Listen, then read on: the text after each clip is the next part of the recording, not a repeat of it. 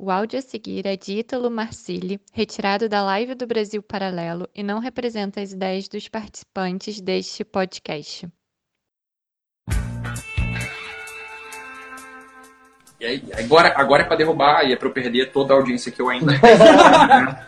é o seguinte, quando Platão falava de democracia, tá? E mulheres do meu coração, tá? Mulheres do meu coração que estão aqui com a gente, ofendam-se tá bom? Porque isso é o que vocês são, né?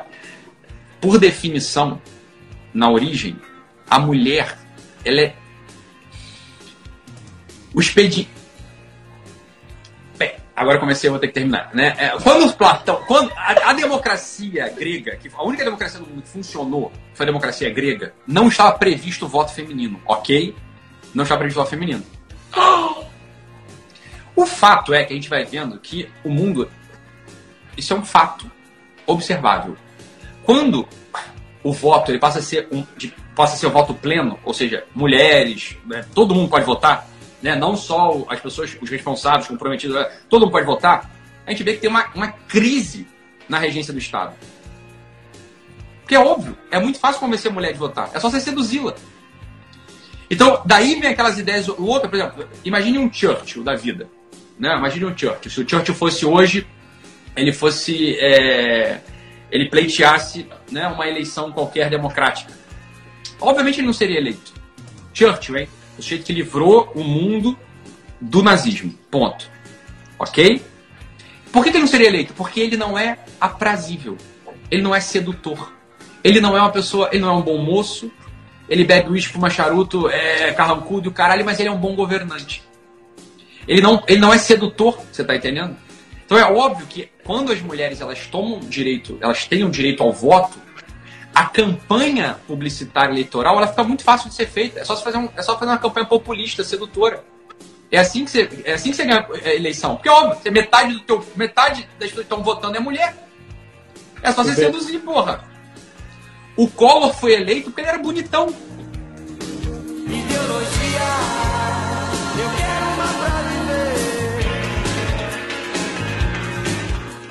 Começando mais um podcast piloto. Comigo, Louco Abreu, com o Dream Team da procrastinação, Adriano Malco. E aí, galera? Bom dia, boa tarde, boa noite. Procrastinação é foda, velho. Trabalhando que nem um condenado. Isso aí. Letícia Oliveira. E aí, galera? Bom dia, boa tarde, boa noite. Boa noite pra mim, boa madrugada pra mim já. E Elvio Peixoto. Opa!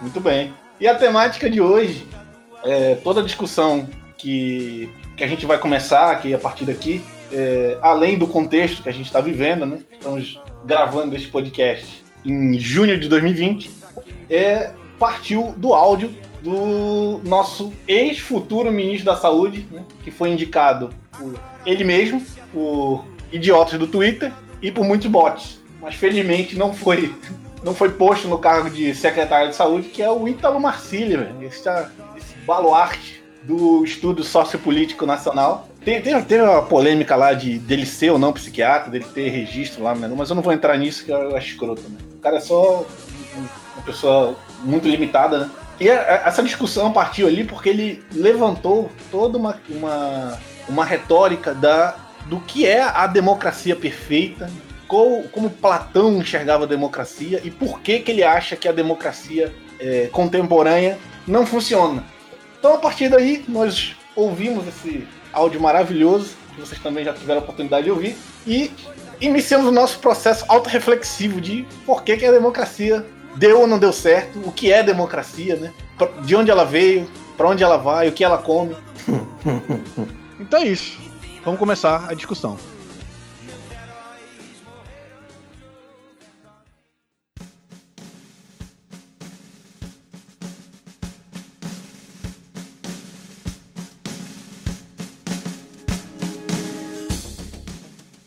Queria explorar um pouquinho mais uh, o vídeo que ele de onde saiu aquela essa parte desse áudio, né? Tá, o vídeo na verdade ele tem uma hora e meia, era uma live dele conversando com com outros dois ah, pensadores. Nossa, pesado, né? Mas com outras duas pessoas. Na verdade, ele estava falando sobre um contexto amplo da liberdade, né? Falou um pouquinho sobre conservadorismo versus, versus tradicionalistas, como que ele se encaixa nisso e a visão dele de liberdade. Então, a, a república como a gente tem hoje para ele, é, a gente acaba perdendo um pouco da, da autonomia como cidadãos da, democratas, né? Porque a gente vota em pessoas e essas pessoas que vão tomar as decisões pra gente. Então seria a, a gente não decide diretamente, tipo, ser, essa forma seria um plebiscito, né? Se cada decisão a gente pudesse ser por voto, mas isso a gente não, não faz, a gente escolhe pessoas, os nossos governadores de diferentes esferas, e essas pessoas que, na verdade, tomam as decisões pra gente. Então a gente acaba perdendo um pouco da maturidade, né? Como exemplo, ele usa a quarentena, em que ele fala que qualquer decisão decisão da quarentena, por exemplo, seria uma decisão totalitária, porque não somos nós, pessoas, indivíduos, que escolhemos isso. Então, segundo ele, o que acontece nesse, no nosso regime atual, a, gente acaba sendo um pouco infantilizado e a gente acaba tomando as decisões erradas, o que leva a gente a perder um pouco da nossa liberdade. E nesse contexto todo, ele coloca as mulheres nisso, né? Que teoricamente aí elas seriam de fácil sedução, seja lá o que isso significa, e que ele fala que a única que deu certo era a, a República, a, a democracia ateniense, é, a mais específica, a, a ateniense. Então eu acho que eu não posso deixar de ressaltar o óbvio aqui, que ele fala numa parte do, do vídeo que imagine se o Churchill hoje pleiteasse uma eleição qualquer democrática. Obviamente ele não seria eleito, falando aí que o Churchill não seria capaz de seduzir as mulheres, digamos assim. E só para deixar claro que o Churchill foi primeiro-ministro duas vezes, de 1940 a 45 e de novo a 51, a, de 51 a 55. E no Reino Unido as mulheres passaram a ter direito, o mesmo direito de voto que os homens em 1928. Então, na verdade, o Churchill foi eleito num. É porque ele foi ministro, né? Primeiro-ministro. Então, ele foi eleito já assim, com as mulheres podendo votar no Reino Unido. Então, só um disclaimer básico aí do erro da fala dele, dentre um milhão de erros que ele tem aí, mas para mim a mais óbvia é essa. E eu também queria ressaltar o, o movimento sufragista, ele começou, teve origem na França, mas é o primeiro país que pôde, é, que tiveram as mulheres, né, votando foi a Nova Zelândia em 1893. E se hoje a gente pudesse fazer aí um ranking das repúblicas que deram errado, digamos assim, a Nova Zelândia estaria bem no final dessa lista, não, ao meu ver, pelo menos. Né? Então, é, são esses dois pontos que eu queria levantar da fala dele. A gente vai voltar mais para frente nesse, nessa discussão específica, né? Porque também, em grande parte, ela que motivou, né?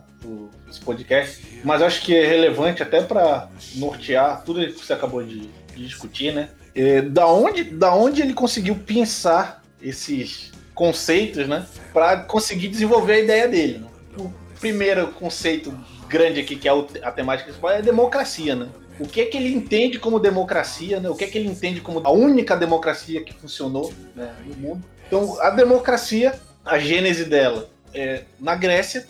Demos significa povo, demos, né? Significa povo. E Kratos, para quem jogou God of War, significa poder. Kratos. Kratos. É o nome do cachorro da minha irmã.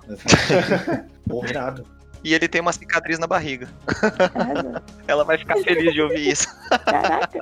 Caraca, irado, você chama Kratos.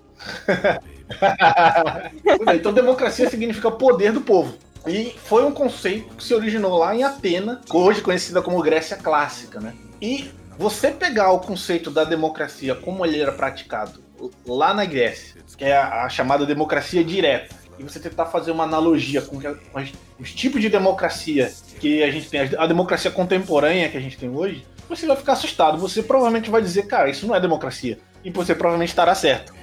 O conceito era que eles. É, qualquer cidadão é, poderia apresentar suas propostas e eles se reuniam para decidir o que as leis e, e, e, tudo que seria decidido dentro da cidade. Então eles se reconhecem, eles tinham muito orgulho dessa, desse sistema que eles tinham, justamente porque é, parecia, entre aspas, que todos participavam e todos tinham o direito de participar. É, todo cidadão tinha direito, mas nem todo mundo era cidadão.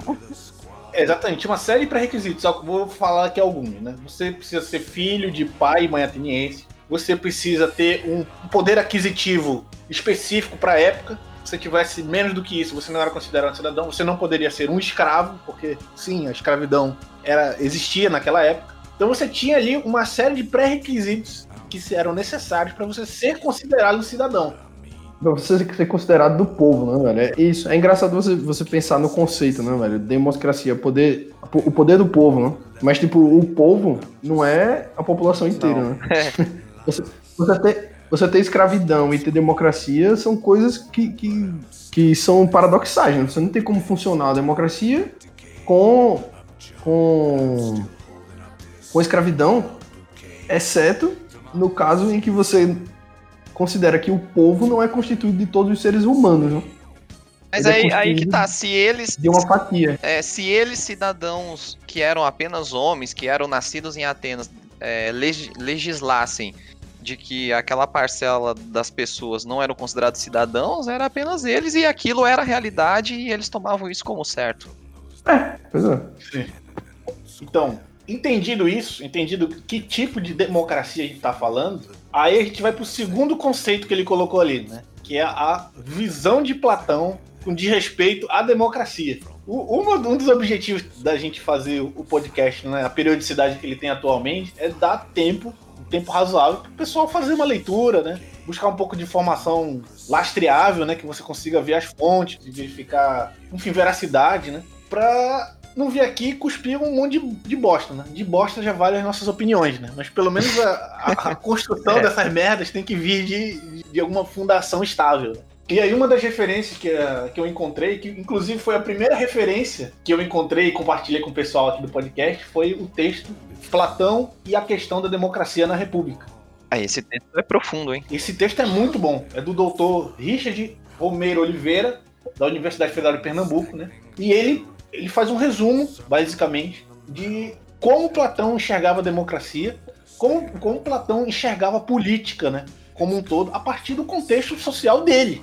É ótimo isso, porque quando eu estava começando a ler o texto, desse texto do Platão e a questão da democracia na República, e uma das primeiras coisas é que, caraca, o Platão não gostava, ele só falava, não, não só falava, mas a, o livro dele, A República, seria uma crítica aberta à democracia. Então, para mim, é mais um ponto que o, que o áudio do Italo Marcilli tá, tá estranho também, né? Tá incoerente, porque ele usa Platão para para se pautar aí numa, numa coisa boa da democracia, mas o próprio Platão só tinha coisas negativas para falar da democracia, né? Sim, é, exatamente. A visão do, de Platão a respeito da democracia, e vale a pena salientar, a democracia que a gente acabou de comentar, a democracia direta que existia na Grécia clássica, é extremamente negativa em função da, da do, do background dele, né? De ser um cara que norteia todo o pensamento dele em função do pensamento socrático, né? Que é um pensamento extremamente é, intelectual, epistemológico, né?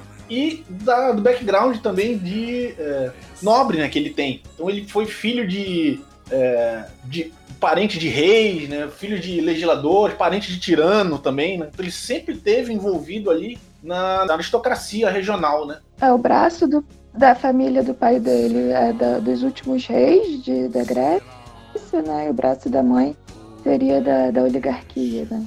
É, então a perspectiva dele era, era primeiro essa, de alguém que enxergava as, tudo de um ponto de vista muito epistemológico e de ter um background aristocrático. Então, para ele, obviamente, você, mesmo com esse conceito específico de povo, para ele era extremamente ruim você colocar um processo decisório de questões relevantes para a sociedade na época à mão de qualquer um, de alguém que ele não considerasse preparado o suficiente. E aí entenda preparado o suficiente de alguém que fosse considerado um intelectual, né? Soubesse exatamente o que está fazendo. É, é como, é como se, se hoje em dia é, tivesse que fazer um concurso para provar que você é intelectualmente capaz de, de governar alguma coisa. Né? e tomar decisões pelos outros. Né? O, vestibul- o vestibular do Congresso. Era. É, eu, eu diria, eu diria até que a gente tem um paralelo bem próximo hoje com, com essa visão, né? Que, que tá no Partido Novo. O Partido Novo exige prova para os candidatos, para os afiliados do partido serem candidatos pelo partido. Né? Tem, uma, tem uma espécie de concurso interno para escolher os. Você passou na prova? Não sou, não sou filiado a ele, não. Mas assim, mas assim, não, ainda não. Me disseram que se você pagar, rola também a entrada, entendeu? Tô brincando. Ah, Tô me brincando. disseram que se pagar, você passa no concurso da Polícia Federal. Mas é tal parada, né? É, mas assim, só, só traçando um paralelo com o que, com o que seria hoje, né? Um- É uma espécie de, sei lá, de, de elitismo político, né? Alguma coisa desse tipo. O que ele, o que ele, o que ele enxergava como razoável, né? Eu ia colocar aí também que, além dessa parte do conhecimento intelectual, ah, ele também sugeria que o homem que não tem moderação ou que não tem controle, ele não possui aptidão para assimilar o conhecimento. Então, ele também considerava a prática do autocontrole de bom grado, digamos assim. Então, Caralho, essa, essa, passagem do, essa passagem do artigo é muito boa, né, velho? Essa passagem do, do artigo é muito boa, né? Então, a pessoa que, que cedia as suas paixões e as suas, suas su- não supérfluas, né, mas as suas as suas emoções, ela também não seria uma boa pessoa para governar. É que ele, def- ele, na verdade, ele coloca isso com três grandes conceitos, né? Um conceito é a busca pelo conhecimento e pelo saber, né? E por reconhecer é, como, como, como funciona a natureza, né? Então, um o primeiro pilar é a busca pelo conhecimento, o segundo é acúmulo de riqueza, né? E o terceiro é a busca por prazer, né? Acúmulo de riqueza e também de competição, vitória, né, essas coisas mais militares, que na época era muito mais, na época era muito mais vigente do que hoje, né, eu acho. Sim, a questão da honra, né? Eu lembro que tinha isso no texto. Pois é, então aí ele para ele era o governo perfeito seria aquele que fosse norteado exclusivamente pela racionalidade. Então os líderes seriam aqueles que se demonstrassem mais aptos a exercerem a função e a partir disso seriam feitas as melhores escolhas. Mais aptos a partir do conhecimento intelectual. Exatamente. Inclusive ele coloca até uma, ele faz até uma hierarquização de como o, o regime perfeito dele, que se eu não me engano era até classificado como sofocracia em função da base ser socrática, né? Sofocracia, isso. Ele coloca lá uma hierarquização de como os regimes vão se deteriorando. Então ele coloca lá a sociedade dele completamente justa, né? A sofocracia. Depois há uma deturpação do- da sofocracia que ele chama de timocracia, que é você deixou as, as decisões serem puramente racionais e agora você quer colocar a questão da honra, a questão de eh, da paixão por alguma coisa, né? Influenciar nas Da vitória, no caso. A democracia seria da vitória. Exatamente, da- vitória, né? Então você já distorceu o conceito do que seria para ele cidade justa, né? Que ele definiu ali como o, a polis perfeita. A partir dessa ti- timocracia, você tem a deturpação da timocracia, que seria a oligarquia, que é a concentração desse, de, de poder em um grupo específico de pessoas, e aí não mais um grupo específico norteado por conhecimento, por experiência, mas um norteado por questões, sei lá, práticas, né? questões do status quo, acúmulo de riqueza, enfim. Da deturpação da, da oligarquia, aí sim ele vem a democracia, que é você dar o controle decisório de aspectos da sociedade ao povo. E lembrando qual era a definição de povo lá pro Platão. E aí, o último pilar de de do- desse, desse regime político seria a tirania, onde você partiu para um processo completamente é, pouco racional e muito paixão e muito acúmulo de riqueza, né? onde o poder está concentrado na mão de um cara e as decisões são feitas de forma bestial. Né? O cara faz o que ele acha que tem que ser.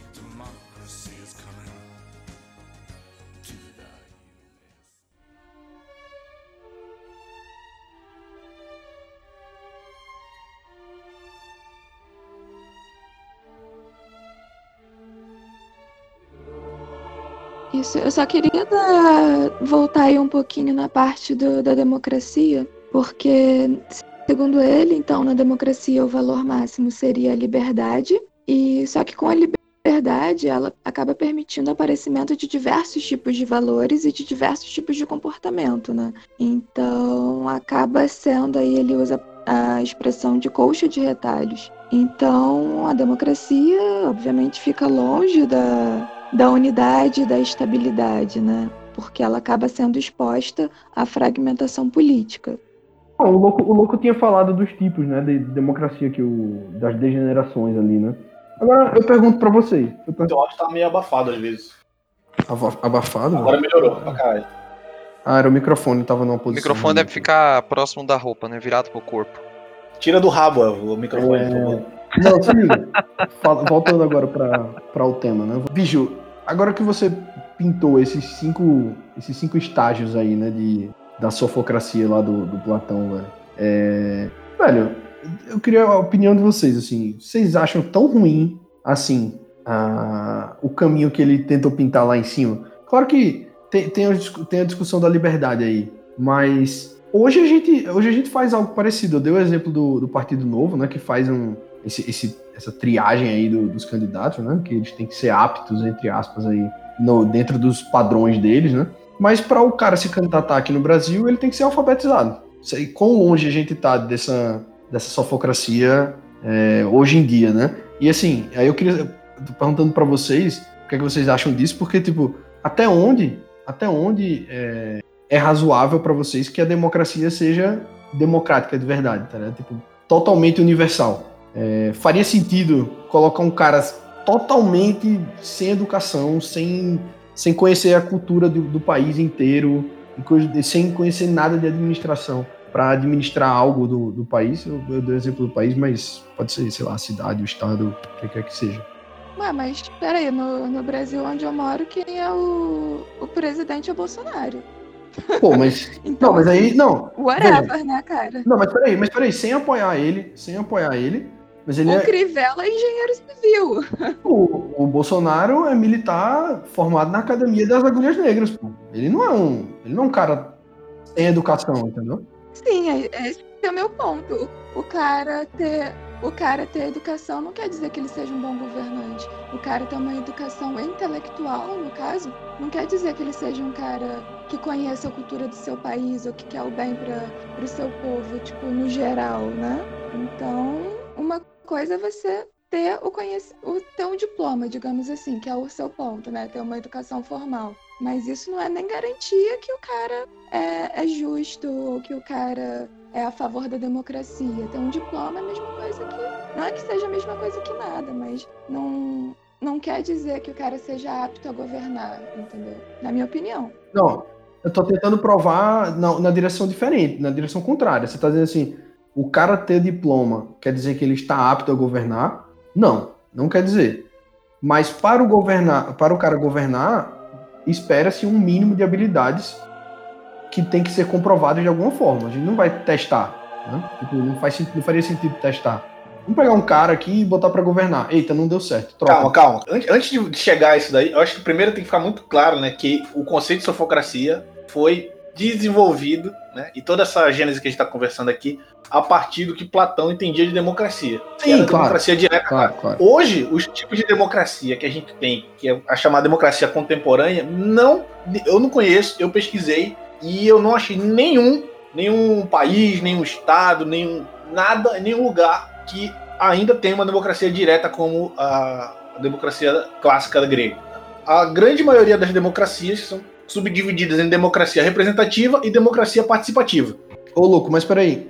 Quando você fala de, de democracia direta, você fala da democracia em que todas as decisões do, do, do governo, do coletivo, são tomadas por todos os integrantes dele. Sim. Todos os seres humanos que estão no país decidem juntos todos os temas que têm que ser decididos. É isso que você está chamando de democracia direta. Exatamente. Se você considerar sufrágio universal, né? Considerando sufrágio universal, seria isso.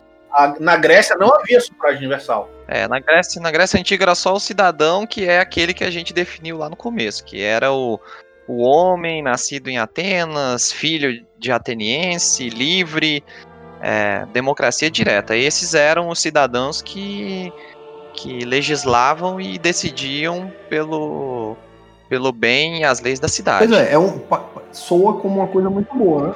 soa, soa como uma coisa muito boa desde que os cidadãos fossem todos os seres humanos dentro da, de Atenas, por exemplo. Não era o caso. Aí um, uma parada muito importante que tem naquele, no- naquele texto, que eu lembro até que quando você leu, você veio falar comigo, que é como que o, um indivíduo é, vai conseguir exercer, vai conseguir pensar a respeito de qualquer coisa se ele não conhece a respeito daquela coisa, né? E aí vem a questão da ética, né? Se alguém que não conhece a ética, como esperar que essa, este indivíduo seja ético? E aí que tá, o, o conceito do Platão, lembrando lá do background dele, lembrando da, da realidade que ele vivia, ele pensou na sofocracia dele, na- no governo liderado por essa elite intelectual. No fundo, quando você para para analisar o contexto, seria quase como uma oligarquia, que era o tipo de regime político que ele que ele trabalha, que ele vive- viveu grande parte da vida dele. Era oligarquia de pessoas inteligentes, no caso. O que ele defendia era oligarquia de pessoas inteligentes. Exatamente. Democracia por si, ela tem essa, ela tem que envolver a população como um todo e aí com todas as suas deficiências, né, e dificuldades de percepção e, e desigualdades no, nos processos decisórios. E aí por isso você tem a democracia representativa e a democracia participativa. Democracia representativa, que a gente vê nos países chamados republicanos, onde você tem conceitos específicos para considerar uma democracia representativa. No caso, a democracia brasileira é uma democracia re- representativa. Então, os conceitos para você considerar uma democracia representativa são: um, sufrágio universal, todo mundo vota. Dois, existência de uma constituição que vai regulamentar a política como um todo. Não só a política, né? A vida política, os direitos e os deveres de todo mundo. Igualdade de todos perante a lei a, a partir do que vai ser estabelecido na Constituição, obviamente. Necessidade de eleger representantes, porque não é não dá para todo mundo se reunir para tomar decisão. Então você elege representantes para representar um determinado conjunto de pessoas. né? E a necessidade de alternância no poder para manutenção da democracia. Então esses cinco conceitos são o que norteiam uma democracia representativa. Isso, e eu acho que o quarto conceito aí que você colocou, que é que você elege os representantes, porque não são todos que podem participar, diferente lá da, da, da democracia direta ateniense, onde todos os cidadãos é, participavam, partic- cidadãos dentro daquela definição, lógico. Quando você elege os representantes, você está, de certa forma, filtrando determinados públicos para que todos os públicos sejam representados dentro do Congresso ou dentro da, da instituição que vai legislar é, em nome de todo o país, entendeu?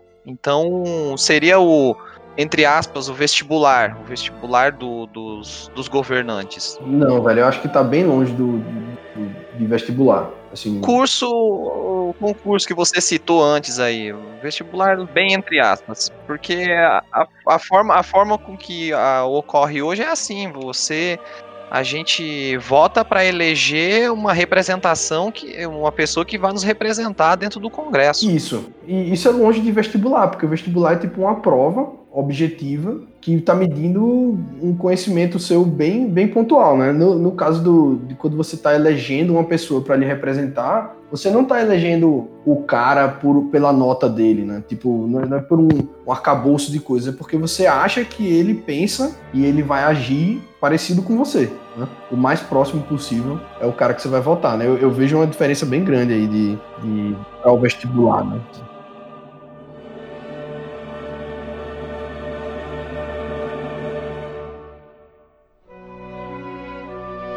Então, a, a democracia representativa, ela tem, como tudo na vida, né, tem vantagens e desvantagens. A vantagem é de você poder implementar ela com certa facilidade. Você já tem um modelo, modelos, né, vários modelos é, aplicados na prática, e você, tá- você pode aplicar ela independente do volume de pessoas que, vo- que você esteja lidando, né? Porque você elege representantes a partir de determinados grupos e você consegue montar essa cadeia de representação da, de questões sociais. A grande desvantagem disso daí é que a gente vê também na prática, né, nas grandes democracias, é, principalmente nas democracias mais antigas, né, por incrível que pareça, é a corrupção, né? Porque você está colocando processos decisórios na mão de pessoas específicas, não necessariamente capacitadas, né? E na grande maioria das vezes, a, os indivíduos vão tomar, fazer tomadas de decisões em benefício próprio, né? Ou em benefício de bem privado, em detrimento do, do bem público. Então, é, é um risco que a gente corre, né? É um risco que a gente corre. Significa que toda democracia representativa é corrupta? Não. Você tem exemplos de democracia representativa que não são corruptas. O outro modelo de democracia que a gente encontra também de forma contemporânea é a democracia participativa, onde você tem assembleias locais e aí, por meio de plebiscito, por meio de, de é, outros mecanismos, fazem tomadas de decisões por consulta popular. Esse não é um modelo tão que você consegue visualizar com, com tanta facilidade. Teoricamente, teoricamente, a China tem um modelo de democracia participativa. Agora, como é que você mede esses indicadores e vê se eles acontecem na prática? Complicado. Falando aí sobre, sobre a democracia representativa, velho, eu acho que que ela, ela deveria funcionar muito bem. Claro, você tem, você tem a parte de corrupção e tudo mais, mas, mas se você faz um, um, uma metodologia aí, né? Se o país consegue arrumar uma metodologia de realmente representar os, a, a, população, né? Os, as vontades da população, eu vejo a democracia representativa funcionando muito bem, velho. Talvez até nem precisando chegar na chegar num, num, nível de democracia participativa, porque eu imagino que a democracia, bom, a gente não vive, né? Nunca morei, nunca vivi numa democracia participativa, mas na democracia participativa você teria que perder tempo, né?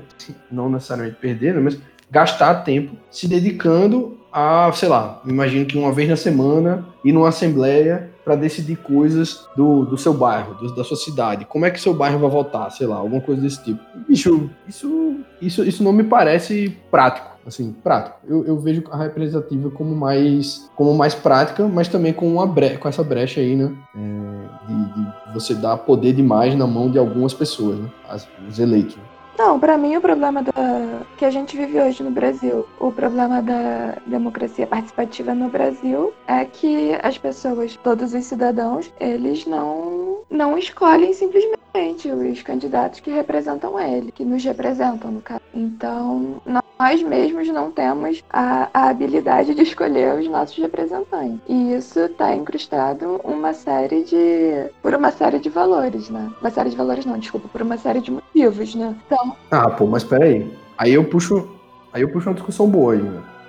Que aí eu volto naquela, naquele meu questionamento que eu fiz para vocês. O que você está dizendo aí é que a democracia representativa brasileira tem uma falha porque as pessoas não sabem escolher os representantes dela. Porque isso tá. Primeiro que a gente tem uma democracia muito jovem. Segundo que a nossa democracia ela foi pautada não para representar todo mundo, mas é, meio que ela já começou de forma corrupta, quando a gente tinha aí aquele voto de cabresto e uma série de coisas. Não, tudo bem.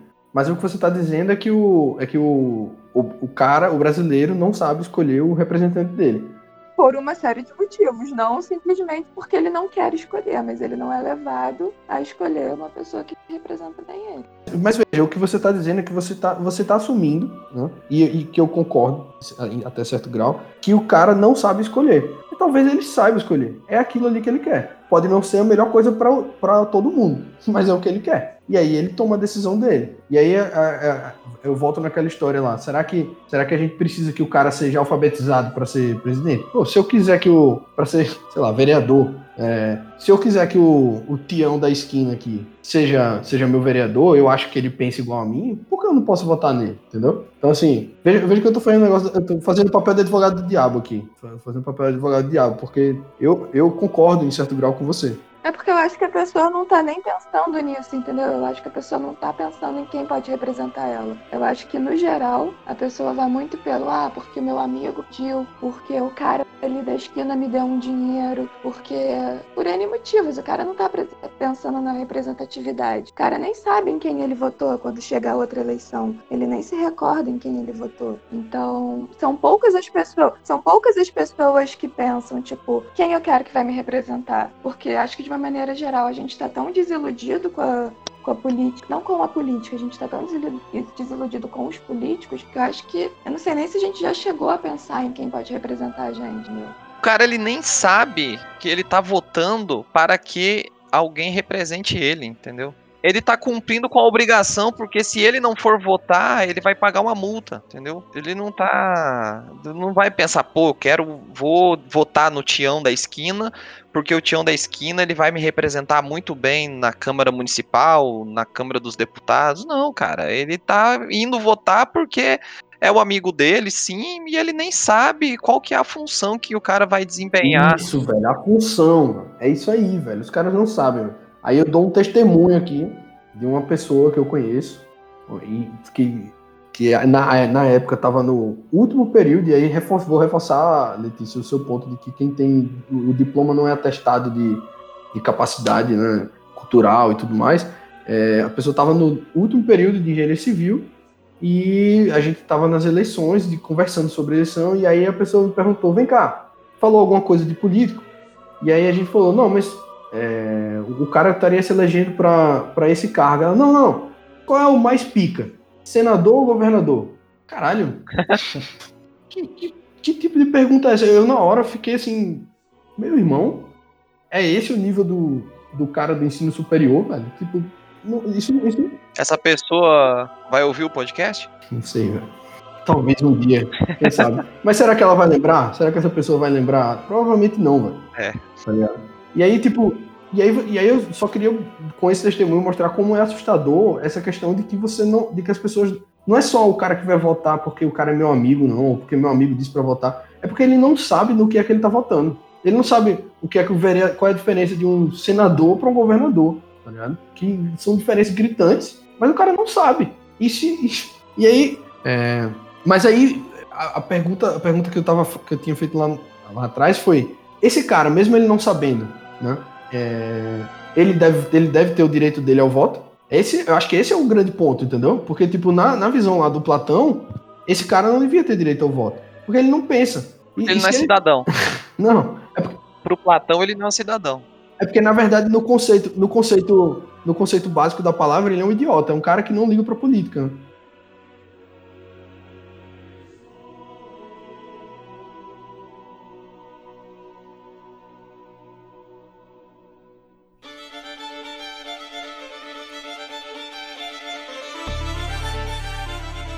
Você tem várias problemáticas associadas em todos os tipos de nos dois tipos de democracia, na representativa e na participativa. Principal exemplo na minha pesquisa aqui de democracia participativa que eu encontrei, adivinha quem é? É a Suíça. Por que que funciona? Porque a população, o povo, as pessoas que votam, têm um grau de instrução muito alto. E aí entenda por grau de instrução, não o cara ter um diploma. Não, velho. Ele ter conhecimento da própria cultura, ele saber a, como funciona o sistema interno do país. Então, é esse tipo de conhecimento que a gente está tá falando. Mas, no caso da Suíça, e tentando extrapolar o Brasil, está é, extremamente entranhado em questões culturais, de como a sociedade lá enxerga o próprio contexto social e, e, como ela desenvolveu essas questões e como é que isso foi desenvolvido no Brasil.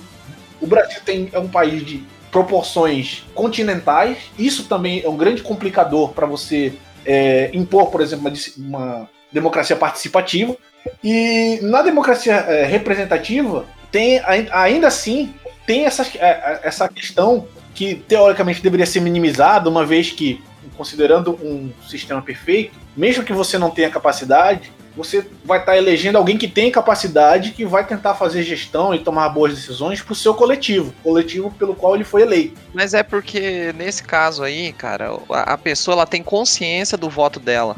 Ela tem consciência do porquê ela vai votar, ela tem consciência da importância que o voto, que a unidade dela fará é, quando somadas as outras unidades, entendeu? E então, enraizado com com a questão cultural, o cara sabe a importância do voto dele, ele sabe é, o quão grande aquilo, aquilo é. Então é totalmente cultural. Imagine que um cidadão que não tem, pode até ter educação formal, mas que, que se enquadre, por exemplo, no quadro em que o Elvio colocou, que é não saber como é que funciona a estrutura política, a estrutura gerencial, legislativa, executiva e judiciário. Eu diria que a grande maioria da população não sabe nem o que são os três poderes. É, uma parte grande, com certeza. Não sei se é a grande maioria. Mas é, mesmo que você te- esteja claro para você quais são as suas necessidades, se você não sabe nem para quem você tem que cobrar, nem quem pode viabilizar aquilo para você a curto prazo, a longo prazo, se você não tem noção de onde recorrer, esse já é o primeiro grande erro. Porque aí qualquer Zé Mané chega para você e fala que ele pode viabilizar aquilo para você. velho. Então se você não sabe o que, o que faz um vereador, então não tem, não tem como você eleger um vereador. Você não, você está simplesmente escolhendo no escuro, partindo do princípio que está havendo uma escolha, né? Que a gente não está entrando naquela questão de venda de voto, né? De voto de familiar, né? Partindo do princípio que alguém está tentando fazer uma escolha, mas ela não sabe nem quais são as condições de contorno que envolvem essa escolha. Ela não sabe para que, qual a finalidade daquela escolha. Então esse, então tirando essas outras condições de contorno, de venda de voto, de questões de Corrupção da eleição, no, como um todo. Exatamente. Se você não sabe o como funciona a estrutura, você não tem como votar, cara. Por mais, por mais bem, de- bem mais esclarecido, bem definidas estejam as suas, ah, o, o- lá, o que você quer da sociedade. Ah, eu sou cristão, sou isso, sou aquilo, sou aquilo, beleza, velho. Quem que vai fazer a sociedade se moldar à sua maneira na sua cidade e no seu estado e no seu país? Quem que vai garantir os seus direitos? Platão tem a solução pra você, velho. Pra o cara desse, para o cara votar, ele vai ter que fazer uma prova mostrando que ele sabe o que é um vereador, o que é um prefeito. E aí só vota quem fizer a prova. E passar na prova, né? Mas é, mas é sério, velho. É tipo. É, é, é, é esdrúxulo. Caraca, eu não sei do que, que vocês estão falando, na real. Eu não tô conseguindo olhar pro Brasil que eu, te- que eu vejo hoje e falar uma coisa dessa, de verdade. Pra mim é surreal. É, eu, eu, eu concordo com a Letícia porque o do novamente, o Brasil é um país de proporções continentais e de extrema desigualdade, né? Você tem noção de- da quantidade de pessoas que são analfabeta funcional no Brasil? Tem quantidade, tem noção disso? E quem que diz que essa pessoa pode ou não votar? Que ela pode ou não ter um representante? Mas o o ponto é exatamente esse. A gente está concordando, eu acredito, a gente está concordando que a pessoa que a pessoa que não sabe o para que é que ela tá votando, o voto dela não tem como ter consciência. Então ela não sabe nem para que cargo o cara tá concorrendo, ela não tem como dar um voto consciente. Mesmo como o louco disse, ah, o cara tem os valores dele ali, ele quer projetar os valores, mas ele projeta em quem? Porque ele não sabe nem que- no que é que ele tá votando, não é nem a pessoa, o cargo. Então, tipo, você talvez, talvez, bom, o Platão deu uma solução, que eu não acho que seja boa, mas é uma solução. você bota as pessoas intelectuais aí, entre aspas, enormes, né? Porque o, quem, como é que você define esse intelectual? Pois é, mas o intelectual ele não sabe o problema do cara que pega o busão todo dia e é que é fudido e que não sabe nem escrever o próprio nome. Ele não sabe, ele não sabe. Exatamente, cara. O intelectual não tá nem aí, entendeu? O intelectual é o Platão, que fala que a oligarquia intelectual é o melhor pra todo mundo. Óbvio, ele é intelectual oligárquico. Ele vai achar que uma oligarquia intelectual é o melhor pra todo mundo, porra. Caralho. Pois é. O problema é esse, que a democracia, em tese, ela tá ali pra ouvir os anseios do povo, velho. As dificuldades do povo. À medida que você vai se distanciando do povo, seja lá qual for a representatividade do país que a gente esteja falando, mais sofrido vai ser esse povo, velho. Porque a pouca voz que ele tem não é ouvida. Se você cessa completamente a voz dele, é surreal acreditar que o- os governantes vão, de repente, da- das cabeças dele, por meramente questões éticas, vão correr para sanar esses anseios do- da, da população. E aí entra essa questão, e até questão de ética, eu tava discutindo isso com um amigo, que ele falou, cara, o pessoal que tá no governo atual são todos filhos da puta. Todos eles querem sacanear o povo. E eu, cara, eu digo com, certa, até com certo grau de precisão que não são todos, tá? Ah, Tem pessoas ali que estão sacaneando o povo, mas porque realmente não conhecem a realidade do povo brasileiro, velho. conversou, velho, há uns dias atrás aí, foi depois daquela fala do, do ministro da Educação lá, eu comecei a refletir de que esse cara, velho, ele não pisou na lama, velho. Ele nunca pisou na lama e a realidade dele é a realidade do Leblon, velho. E pra ele, ele leva como verdade aquilo ali, porque aquilo ali sempre foi a realidade dele. Então, se ele dá aquela solução e ele acha que aquela solução é boa e pra ele vai funcionar e, e para as pessoas que estão ao redor dele vão funcionar, vai funcionar pro resto do Brasil também. Então tá aqui, ó, a solução é essa e pronto.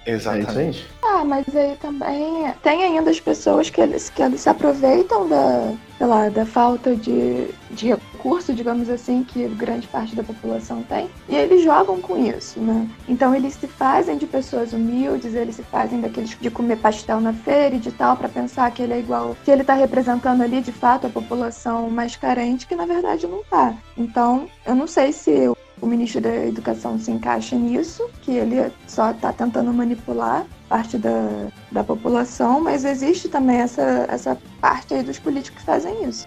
Então, pelo que eu percebo é, tem o cara que é filho da puta, que conseguiu chegar lá e vai fazer todo o processo de tomada de decisão e de posicionamento do governo para seu próprio benefício, e tem esses caras que são simplesmente imbecis, velho, que de alguma forma chegaram à liderança do, do governo e estão tomando fazendo é, tomadas de decisões completamente distorcidas da realidade do, do país, velho. Eu enxergo que tem esses, esses dois vieses dentro do, do atual governo. Que para ele, ele acha que ele tá correto, entendeu? É, eu não, eu não consigo enxergar essa boa, sei lá, essa boa índole aí só. Tipo, ah, o cara não é, não é mal, ele só é idiota. Sei lá, pra mim isso não cola pra, pra metade da pessoa. Ah, velho, isso, isso é uma verdade, isso é uma verdade, com certeza. Não, não sei se é o caso dele. Não, eu também não sei. Mas com certeza, isso é uma verdade, pô. Isso, é isso é uma verdade indiscutível. O cara, o cara que vive numa bolha e que pode ser o caso aí, ele.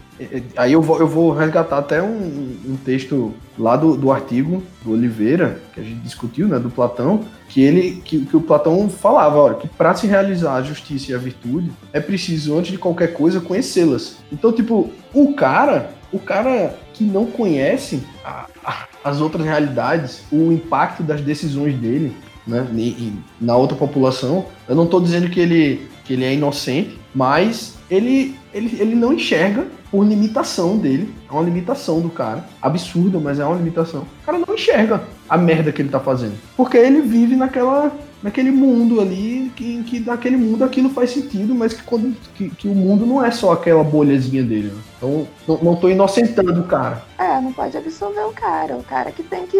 Cara, ele que lute para saber qual é a realidade do país dele, entendeu? O que não é difícil hoje em dia. Pode ter sido difícil, mas hoje em dia não é difícil. Calma, Letícia. É difícil. Isso eu, era algo que eu até queria ter comentado, por isso que eu ter, queria ter feito o bloco antes da gente iniciar, que foi a, a, o que a gente acabou comentando no, no último podcast, que eu chamei de paradoxo do imbecil, mas que depois foi me colocado de maneira mais formal como o efeito Dunning-Kruger, que é o indivíduo que é tão incompetente em relação a determinada coisa que o próprio fato dele ser incompetente, dele não ter capacidade, limita ele a perceber que ele é incompetente para tomar decisões.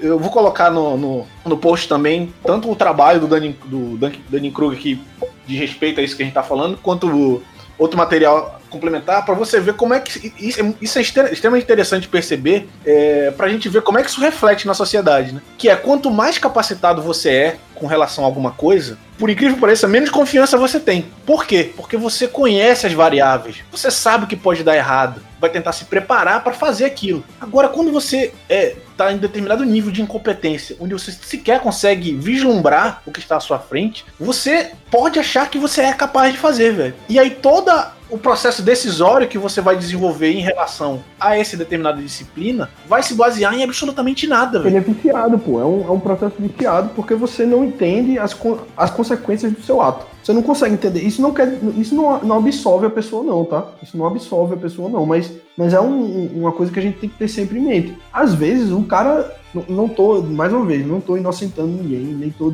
passando pano para ninguém. Mas às vezes o cara é só um idiota, velho. Ele é só limitado. Ele não é mal, tá ligado? Às vezes o cara é só estúpido mesmo, limitado, limitado. Isso aí para mim é a definição formal do afegão médio. Talvez em, em, em, matérias técnicas, né, irmão? Talvez eu, eu concorde com você, velho. É o paradoxo do afegão médio, velho. É isso aí. É, o cara não enxerga. Porque agora, agora vou, vou trazer um, isso um pouco pra gente aqui.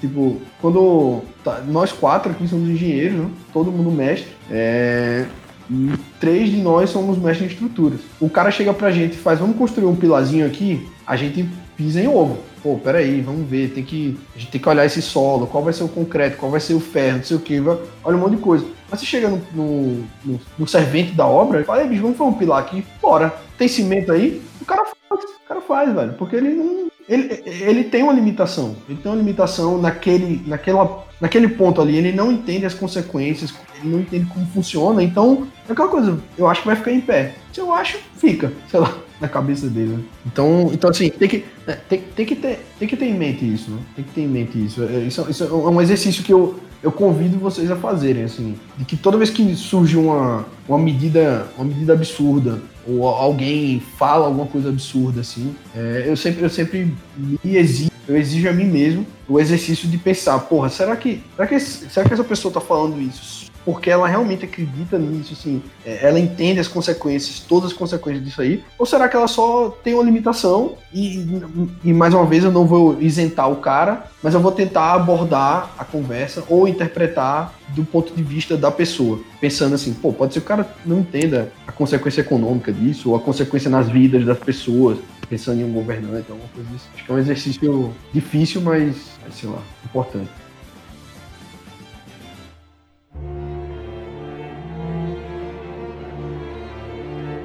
Beleza. Aí agora você pega todo esse contexto que a gente falou e aí você soma ele um, algo que infelizmente não é exclusividade, isso não é exclusividade do Brasil, né? E também não é exclusividade da nossa geração. Né? A humanidade como um todo sempre teve, sempre terá, acredito eu, um volume muito grande de pessoas imaturas. Imaturas em que sentido? Véio? Uma pessoa imatura é uma pessoa que tem dificuldade de lidar com o desconhecido, velho. Ela tem, ela tem medo. Então, quando você, quanto mais medo você tem, e não é o medo de receio de fazer as coisas, né? Porque o receio, quando a gente tem determinado conhecimento técnico a respeito de uma coisa, você tem receio de fazer as coisas de qualquer jeito. O que eu tô falando aqui é realmente o medo. Aquela sensação de, nossa, é algo completamente foge do meu conhecimento e eu não sei no que vai dar e eu, eu realmente tenho aquela sensação de medo. E juntando ao contexto desigual do nosso país, ou seja, a grande maioria das pessoas não tem educação formal, não tem acesso à cultura. Então, o mundo de uma pessoa, ele é, é consequência daquilo que ela conhece. Véio. Então, o mundo dessas pessoas é muito pequeno. Perfeito. Então, tudo aquilo que aparece diante dessas pessoas é o desconhecido. Some-se isso, toda a irracionalidade que é, acaba sendo inerente a essas pessoas, velho. E você tem o que o Leandro Carnal chama de Brasil de milagres, velho, que é o pensamento mágico. E é, é toda essa. É, ele também ele, ele até lembra também do sebastianismo, né? Que é aquele conceito lá do Dom Sebastião, morreu lá em Portugal, aí os caras ficavam esperando que ia voltar um rei, aí essa merda veio pro Brasil. Você tem relato disso lá na, na em Canudos, né? Antônio Conselheiro prometendo a volta de, de Dom Sebastião. E esta merda criou na gênese do, do, do Brasil véio, a necessidade de alguém, um indivíduo, que será o salvador da pátria, velho. E você vê isso refletido em toda a história política do Brasil, velho. Você pega a história mais recente, Tancredo Neves ia ser o salvador da pátria, morreu. Collor ia ser o salvador da pátria, enrabou todo mundo. Lula ia ser o salvador da pátria, velho. Não preciso dizer o que deu, né? Bolsonaro ia ser o salvador da pátria. E a gente tá vivendo agora a era Bolsonaro, velho. É, a gente tá sempre atrás do Salvador, né, mano? Mas o Bolsonaro ainda tem dois anos e pouco de governo. Porra, cara, nem lembro um negócio desse. Pelo amor de Deus. que você falou aí do medo ser inerente ao ser humano e tal. Eu acho que é super isso mesmo. A nossa expressão zona de conforto, ela não é uma expressão criada à toa, né? Eu acho que pra gente, como ser humano, como indivíduo, é dói você sair da sua zona de conforto. E, inclusive, aí eu não quero sair muito do tema, mas é por isso que as fake news e as desinformações e tudo mais, elas são tão atrativas assim, né? Porque elas são fáceis de digerir, digamos assim. Você não tem que pensar muito e ela só te, te conforta, né? Ela só te, te faz. É alguém confirmando o seu pensamento, né? Ela lhe dá o viés de confirmação, né? Exatamente. É, só que o ponto aqui é você fazer a fusão desses dois poderes, que é medo e racionalidade, velho. Nunca, eu não consigo imaginar um cenário onde vai resultar algo positivo disso daí, velho. Isso é uma espiral infinita, velho, na história política brasileira. E eu tô convencido, velho, que grande parte disso, de, toda, de todo esse problema que a gente vive atualmente, problema moderno, é que ah, aquilo, até o meu bordão, né, que é educação formal, as pessoas envolvidas em gerar conhecimento, gerar conhecimento de base, gerar conhecimento como todo, propagar conhecimento, cara, se desligaram completamente do da grande maioria das pessoas, velho. Não, de um determinado momento, ou talvez nunca, é, desenvolveu um diálogo com essas pessoas, né? Então toda essa parte de geração de conhecimento, pensamento científico, está completamente desassociado da realidade das pessoas. Então fica completamente fácil, velho, para qualquer filho da mãe, velho, que quiser se aproveitar desse medo, dessa irracionalidade das pessoas, velho, tomar, tirar proveito disso, cara. Para mim isso é, é, frustrante perceber isso e perturbador, extremamente perturbador. Velho, o, o Neil, eu acho, eu acredito que é o Neil deGrasse Tyson, né, astrofísico, comunicador de ciência americano, que, que fala que fala alguma coisa nessa linha, que é tipo assim, à medida que a, que a ciência né, vai avançando, né, vai, vai se criando um, um, um, abismo. Um abismo entre a ciência e a população, o afegão médio. Né? E, e, o medo dele é que, tipo, pode chegar um, um momento, e, e, parece que a gente está caminhando nessa direção, em que esse abismo fique tão grande que, que acontece isso que você falou, né? Esse, esse desacoplamento do pensamento científico do, do cidadão que não trabalha dia a dia diretamente com o pensamento científico. E aí é muito mais fácil, realmente, apelar, se você quer é, atingir né, essas pessoas, atingir, seja pro lado bom ou pro lado ruim, é usando, usando conceitos simples, né? Mas que, que às vezes a ciência não tem capacidade, não, não é possível entregar um, um conhecimento tão direto quanto o cara esperaria. Né? Tipo, uma, uma fake news em geral eu não sei se é o caso com vocês, mas para mim isso acontece. Uma fake news em geral exige, sei lá, meia hora de, de, de pesquisa e estruturação de, de uma ideia para você desconstruir ela depois que a pessoa leu a, a, a fake news. É, enquanto que para o cara assimilar a fake news é, é, imediato. Bicho, a gente tá passando, a gente tá passando por isso agora, velho, por esse abismo aí. É só pegar o exemplo da cloroquina, velho tem. É, é exatamente isso aí que você falou.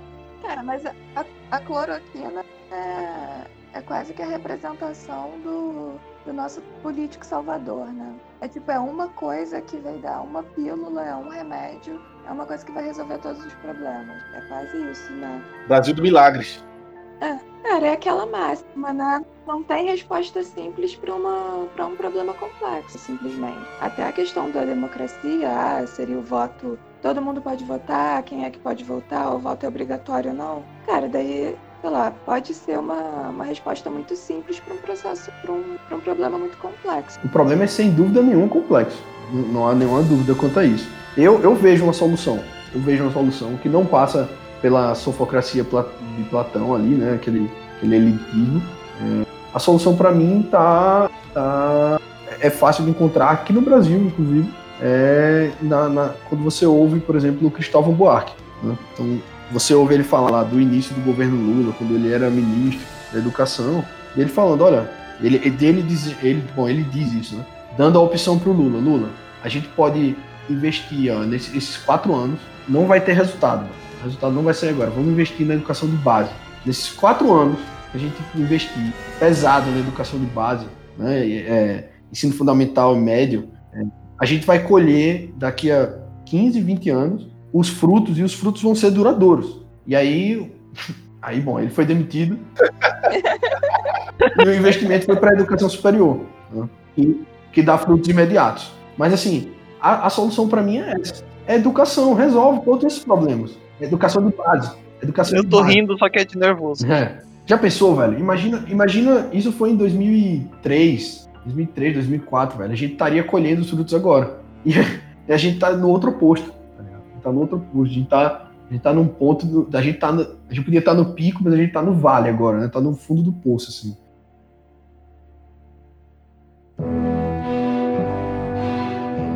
Não, mas não vai ter solução que não passe por é, reforma da educação, cara. Não vai ter solução. Não, com certeza. Não, com certeza. Duradoura, não. Duradoura não tem, não. Cara, e mesmo, e mesmo assim, é, essa solução que você está dando de educação, que eu concordo 100% com ela, não é uma solução simples, porque não é só abrir a educação para todo mundo, é, é, ver o que está se ensinando hoje, né? Não é tipo, hoje, com a educação que, que é oferecida nas escolas, a educação já não chega a todo mundo, e quando chega, ela tá aí um pouco danificada, tanto é pelo número de analfabetos é, funcionais que a gente tem. Então, além da gente conseguir ter uma educação para todos, a educação que é oferecida hoje, ela também deveria passar por uma reforma, né? Então, também não é uma é uma resposta única, digamos, à educação para todo mundo, mas não é uma resposta simples, né? Parece ser simples na primeira vista, mas não é simples, né? Quando a gente está falando de educação, pelo menos o que eu estou falando de educação, eu não estou falando de preparar o cara para Enem. Né? Uhum. Eu estou falando de, de, preparar o cara no, nos conceitos básicos para convivência em sociedade. É ele entender a estrutura política do país dele, é ele saber a história do país, é ele saber a geografia do país, é ele saber português e matemática básica, que para ele conseguir desenvolver. Eu estava conversando com um amigo e tava falando pra ele, não, vou tentar alfabetizar meu filho em inglês também e tal. Ele falou, cara, mas, tipo, por quê, velho? Como assim por quê, velho? E vai ter todo um universo que vai estar aberto para ele desde criança. Além disso, velho, você ter um vocabulário maior, mesmo que seja numa língua só, você ter um vocabulário maior, não tenha dúvida que faz você te dar outras maneiras de pensar a respeito do, do que você sente, velho, de como você se expressar. Isso, ô louco, só uma parte aí, velho. Lembrando, não sei se vocês lembram do 1984, o livro do George Orwell. Opa! Que é justamente que ele usa esse seu, isso que você falou, né, do vocabulário, mas usa ao contrário, né? Quanto menos vocabulário, menos a pessoa consegue se expressar. E era a forma que o governo, uma das formas, né, que o governo tinha de controlar a população, né? Era empobrecer o idioma, né? A nova língua. Isso, para que as pessoas não pudessem pensar. Porque sem idioma o cara, o cara não consegue elaborar as ideias dele, né? Mas pode continuar aí, desculpa. Eu... É, vocês, vocês, exatamente. Vocês estavam falando de escola, eu tava quieto porque eu tava refletindo, lembrando da minha escola e de como eu passei por tudo isso, entendeu? Porque apesar de eu ter sempre estudado escola pública, é, desde sempre, eu tive tudo isso, cara. Eu lembro das minhas aulas de, de política de três poderes. Então, assim, apesar de, de não ser uma, um vasto conhecimento, mas me introduziu tudo isso, cara. E lembrando agora, foi uma coisa boa. Não sei se hoje é, as escolas estão conseguem passar isso pra, na educação básica como eu tive. Cara, tá se discutindo se tem que colocar na, na cartilha o criacionismo do lado do evolucionismo. é nesse pé que a gente tá. É, é isso aí que é. a gente tá vendo, sabe?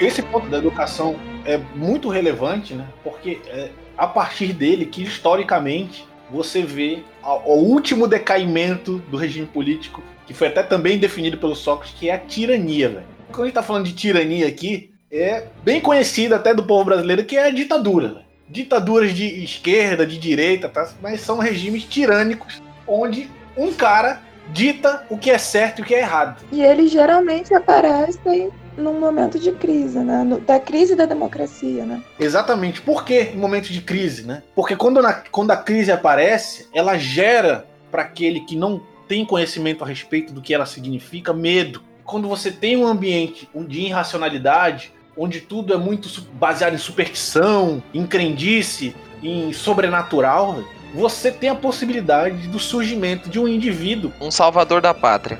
É, para tentar representar essas pessoas, velho. E aí, pegando tudo aquilo que a gente já comentou, do. É, até da questão do efeito Dunning-Kruger, né? Se, se, um cara deste surge com é, diretrizes questionáveis e incapaz de perceber que essas diretrizes pessoais dele são questionáveis, qual a probabilidade disso dar certo, velho? Né? O exemplo mais atroz, né, mais bizarro que a gente viu na história da humanidade é o nazismo. E é muito legal, é muito legal não, o nazismo não é muito legal, mas é muito importante falar aqui a respeito do nazismo, porque tem várias questões que não são muito claras a respeito do nazismo. Primeiro é a questão de nazismo é de esquerda ou de direita. Nazismo, meu amigo, se você estudar um pouquinho, nazismo é de extrema direita, não é de direita, é de extrema direita. Como que se deu a gênese do nazismo? Um cara chamado Adolf Hitler que tinha. que era simplesmente um cara normal, velho. Ele era um cara que poderia ser meu pai, velho. Que poderia ser seu tio. Que poderia ser o cara da padaria. Só que esse cara, ele era extremamente. é, Qual é a palavra? Frustrado. Não é frustrado, na verdade, é- era um cara que. Como é? Seria um cara que não desiste, é um cara. Persistente. Persistente, exato, essa é a palavra. Um cara extremamente persistente, velho. Que do alto da sua mediocridade conseguiu entrar no exército alemão e ao perceber as mazelas que existiram após a Primeira Guerra na Alemanha, carregou muito da sua- das suas frustrações pessoais, enquanto um pintor frustrado, enquanto várias coisas frustradas, tentou e tentando achar um culpado. Quem é o culpado para a Alemanha estar desse jeito e para eu estar desse jeito? Porque não, não pode ser que um cara como eu seja um, um medíocre. Eu não sou medíocre de maneira nenhuma. Pintor artista, né? Não pintor de parede. Sim, pintor de quadro. Ele tentou entrar na, na escola de belas artes e não conseguiu, né? Da Alemanha. Então, este cara, Áustria. da, da Áustria, né? É da Áustria, é da Áustria. Este cara acabou encontrando um ambiente favorável para disseminar as ideias dele. E mais do que isso, não só um ambiente favorável, aca- acabou encontrando pessoas que não só compactuavam com o que ele pensava, mas que, que também estavam dispostas a segui-lo cegamente, cara. Olha os paralelos bizarros de, de tudo isso. Fico com medo, velho. Eu fico com muito medo quando eu leio, lembro e associo.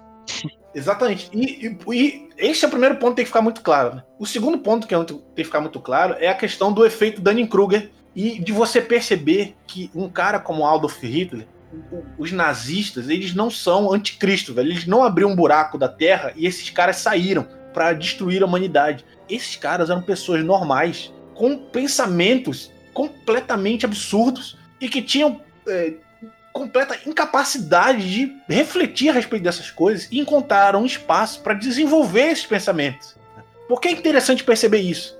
Para você, você que tá ouvindo aí, de repente fazer uma autorreflexão, velho. E, e tentar identificar que talvez, será que a maneira como eu enxergo a vida é a maneira correta? Será que pensar só em mim ou pensar só nas pessoas que me cercam é o, é o adequado? Talvez seja, talvez não seja, mas vale a pena refletir a respeito disso, porque esse cara tinha pensamentos específicos e esdrúxulos que ele foi desenvolvendo com a ajuda de muita gente. E eu tra- trago aqui para discussão um livro que até comentei com, com o pessoal aqui, que chama Eichmann em Jerusalém, um relato sobre a banalidade do mal. E este livro, o que é que ele descreve? Ele descreve o julgamento do Eichmann, que foi o cara responsável pela logística da solução final. né? Ou seja, o plano de eh, captura, de extermínio dos judeus. As minorias como todas, né? Cigano, comunista, porra toda, né? Esse cara era responsável pela logística da solução final. E o que é que esse livro traz de extremamente perturbador? Eu recomendo a leitura dele para todo mundo que tá ouvindo. O que é extremamente perturbador é que este cara era uma pessoa normal. Houve uma junta de psiquiatras estudando este cara para entender a psique deste monstro, né? Como esse monstro pode fazer um negócio desse. E eles perceberam que o cara era um cara normal, velho. E do ponto de vista dele, o que ele colocava é: eu só estava cumprindo ordens, velho. No contexto em que eu vivia, fazer um plano de logística para matar judeu era o normal. Eram as ordens que eu, que eu recebia. Então eu não tinha por que não executar as ordens. Era um trabalho, velho. Era um trabalho. Ele podia estar. ele podia estar assando pão, ele podia estar pintando uma parede, mas por acaso ele caiu ali e a ordem dele era organizar os trens para mandar judeu morrer. Era. Ah, isso aí, eu não sei, velho. É, pra mim isso é extremamente perturbador, velho. Exa- Cara, é muito perturbador, velho. Porque você vê, faz o relato histórico de quem foi ele. O cara era um puxa-saco, velho. Era uma pessoa medíocre, extremamente medíocre, que só seguia as ordens e, e entregava. E aí ele conseguiu ascender até entrar na aristocracia nazista, cara. E a defesa dele, quando você vê a defesa oficial dele é: qualquer um faria o mesmo na posição dele, velho. Qualquer pessoa na posição dele faria o mesmo. E eu fico pensando, será, cara? Será mesmo que qualquer pessoa na posição dele, velho, vendo as atrocidades que iam ser realizadas, faria, faria a mesma coisa? Isso é perturbador, velho. Pra mim é muito perturbador. É, o ponto dele, o ponto dele é, ah, se, se eu não tivesse lá, tinha outro cara para fazer. Era... E era uma burocracia. É uma burocracia, né? Ele, ele fala. Ele, ele fala de uma forma natural, né? Tipo, ah, Sim, ele ainda fala, não, eu tinha, a minha amante era judia. Eu tinha amigos judeus. Eu tinha amigos judeus. Isso. E ele fala, não, tinha, não tenho nada contra. Não tinha nada contra os judeus. E ele fala assim com tranquilidade, não. Nada contra, tenho até amigos que são. Não, não porque, tipo, tinha, tinha uns nazistas que, que os caras não negavam, pô. Dizia, é, não, a gente é superior mesmo tal, não sei o quê. Mas ele não, pô. Ele falava, bicho, eu não tinha nada contra os caras, não. Mas pagava as minhas contas, tinha luxo e tal. Aí eu fazia a parada. O cara era limitado, velho. O cara era limitado. E aí, a discussão do, do livro, hein, louco? Eu, assisti aqueles uns dois ou três vídeos que você me passou. É, não tive tempo de ler o livro pra vir aqui. Mas a discussão é que, é que a Hannah Arendt, a, a, a autora do livro, né? Ela tá tentando mostrar esse lado medíocre do cara, né? E a galera não quer aceitar, né, bicho? Tipo, não, Sim. não, o cara não é medíocre, ele é um monstro mesmo. E ela tá tipo, bicho, vocês não estão vendo esse cara, não. Ele é medíocre, ele não pensa, velho. Mas, e tipo, é revoltante você pensar que um cara medíocre cometeu atrocidades absurdas, né? E aí eu trago de volta aquela história lá do, de tentar fazer o exercício, né? De tentar entender como é que o cara conseguia. E tipo, olha que, que loucura, sem, sem inocentar ele, velho. Tipo, o cara era medíocre, ele, ele, ele via que era errado, era uma coisa estranha, errada, mas, mas tipo, era mais um dia de trabalho, era uma terça-feira, velho. Tá ligado? Sendo que ele não tinha o ódio, ele cumpria a ordem.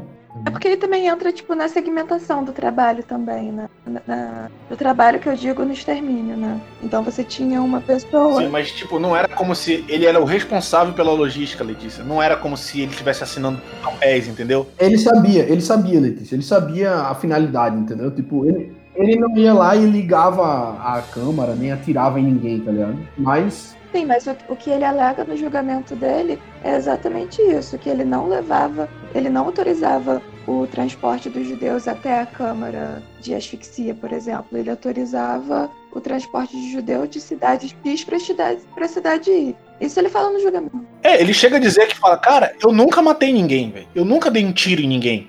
Sim. Eu só fazia meu trabalho, cara. Só que o seu trabalho exterminou centenas de pessoas, milhares de pessoas. Mas, ô, ô, louco, só, só trazendo pra, de volta aqui, né, pra gente seguir na, na linha da, da democracia, é que, tipo, isso, isso mostra, né, como, como você consegue corromper, né, corromper uma democracia com, com essa ideia do Salvador, né. Lembra que, lembra que a Alemanha, a Alemanha que o Hitler pegou, né, ela era uma Ale- Alemanha democrática, né, a República de Weimar, ali, né, e, e ela passou por uma crise, né. Ela passou pela, pela crise de 29 ali, a Alemanha quebrou e tudo mais, logo depois da Primeira Guerra também. É, é, o pós-Primeira Guerra e logo depois veio a, veio a crise, né, a quebra de, Wall Street em 29 e, e tipo, foi, foi tipo um, um- o, o ingrediente perfeito, né, para a democracia ir se corrompendo ali, né. E, e não, não foi uma ruptura imediata, né, foi um negócio cozinhado, foi devagar, foi em fogo baixo, né. É, e aí a gente pode até hein, louco, comentar um pouco sobre a- o, Steven Levitsky, né, do como as democracias morrem, que é que é isso aí, é é, é- cozinhado lentamente, né? Segundo segundo ele, a, a- a democracia hoje em dia, bom, não foi o caso da, da- de- da- do nazismo ali, né, na Alemanha, que foi muitos anos atrás, mas hoje em dia ela não, não vai morrer aí por um golpe, um, um tiro, tanque, não sei o que, né? Ela vai, ela vai desmoronando aos poucos, né? Desmoronando. Silenciosamente, né, cara? É, porque o, o caso do nazismo, ele, ele é emblemático porque ele, ele ganhou força por meios legais, né? O cara jogou o jogo democrático, chegou no poder e fez o que ele quis, velho. Isso, aí depois ele deturpou a porra toda, né? exatamente. Exatamente. Conseguiu dar plenos poderes para ele mesmo e, e fez o que ele quis, né? Mas a grande maioria das ditaduras se dá, né, historicamente, por golpe militar, né? Mas, é, mas um, grande, um grande detalhe da, do nazismo e da ascensão do Hitler foi justamente o apoio popular que ele tinha. Ah, verdade. Entendeu? Ele, ele, ele ascendeu Uhum. com apoio popular. É, porque ele conversava com uma, um- uma parte do povo que a aristocracia, né? o- Não conversava, É exatamente. Hindenburg, né? Hindenburg. É, o Hindenburg, isso, o presidente. é, Ele, Conversava com, com o povo que o Hindenburg não conversava, velho. isso, isso. Hindenburg era do establishment. Era. É, era, full establishment. é, ele era da galera do, do, do poderoso ali, né? Era do Centrão. Era do Centrão.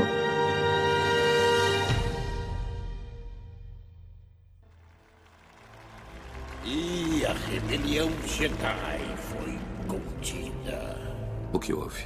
O chanceler está falando de um plano do Jedi para tomar o poder no Senado. Os Jedi remanescentes serão caçados e derrotados.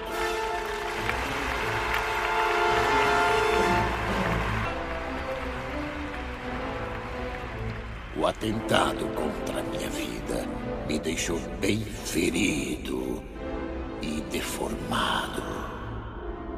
Mas eu garanto a vocês, minha determinação jamais foi tão forte como é agora. Para garantir a segurança e a continuidade da estabilidade. Esta república será reorganizada como o primeiro Império Galáctico. Isso em nome da segurança da sociedade.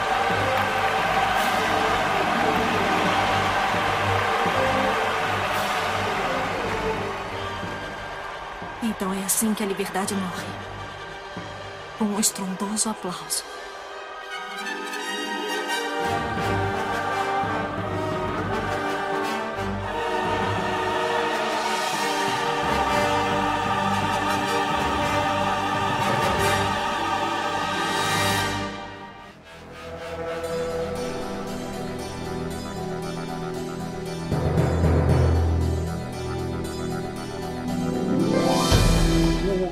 Esse, Como as Democracias Morrem, que o Elvio comentou, é um livro muito bom também. Eu, eu terminei de ler ele recentemente. E aí, ficou depressivo depois? Nossa, cara, fiquei muito depressivo. Muito. Depressivo, né? Pois é. Porque ele coloca questões ali que são extremamente relevantes, contemporâneas, né? A primeira é que isso que o Elvio colocou, né? Primeira coisa, né? A nossa geração, os últimos 30 anos, foi um quarto de século extremamente democrático, né?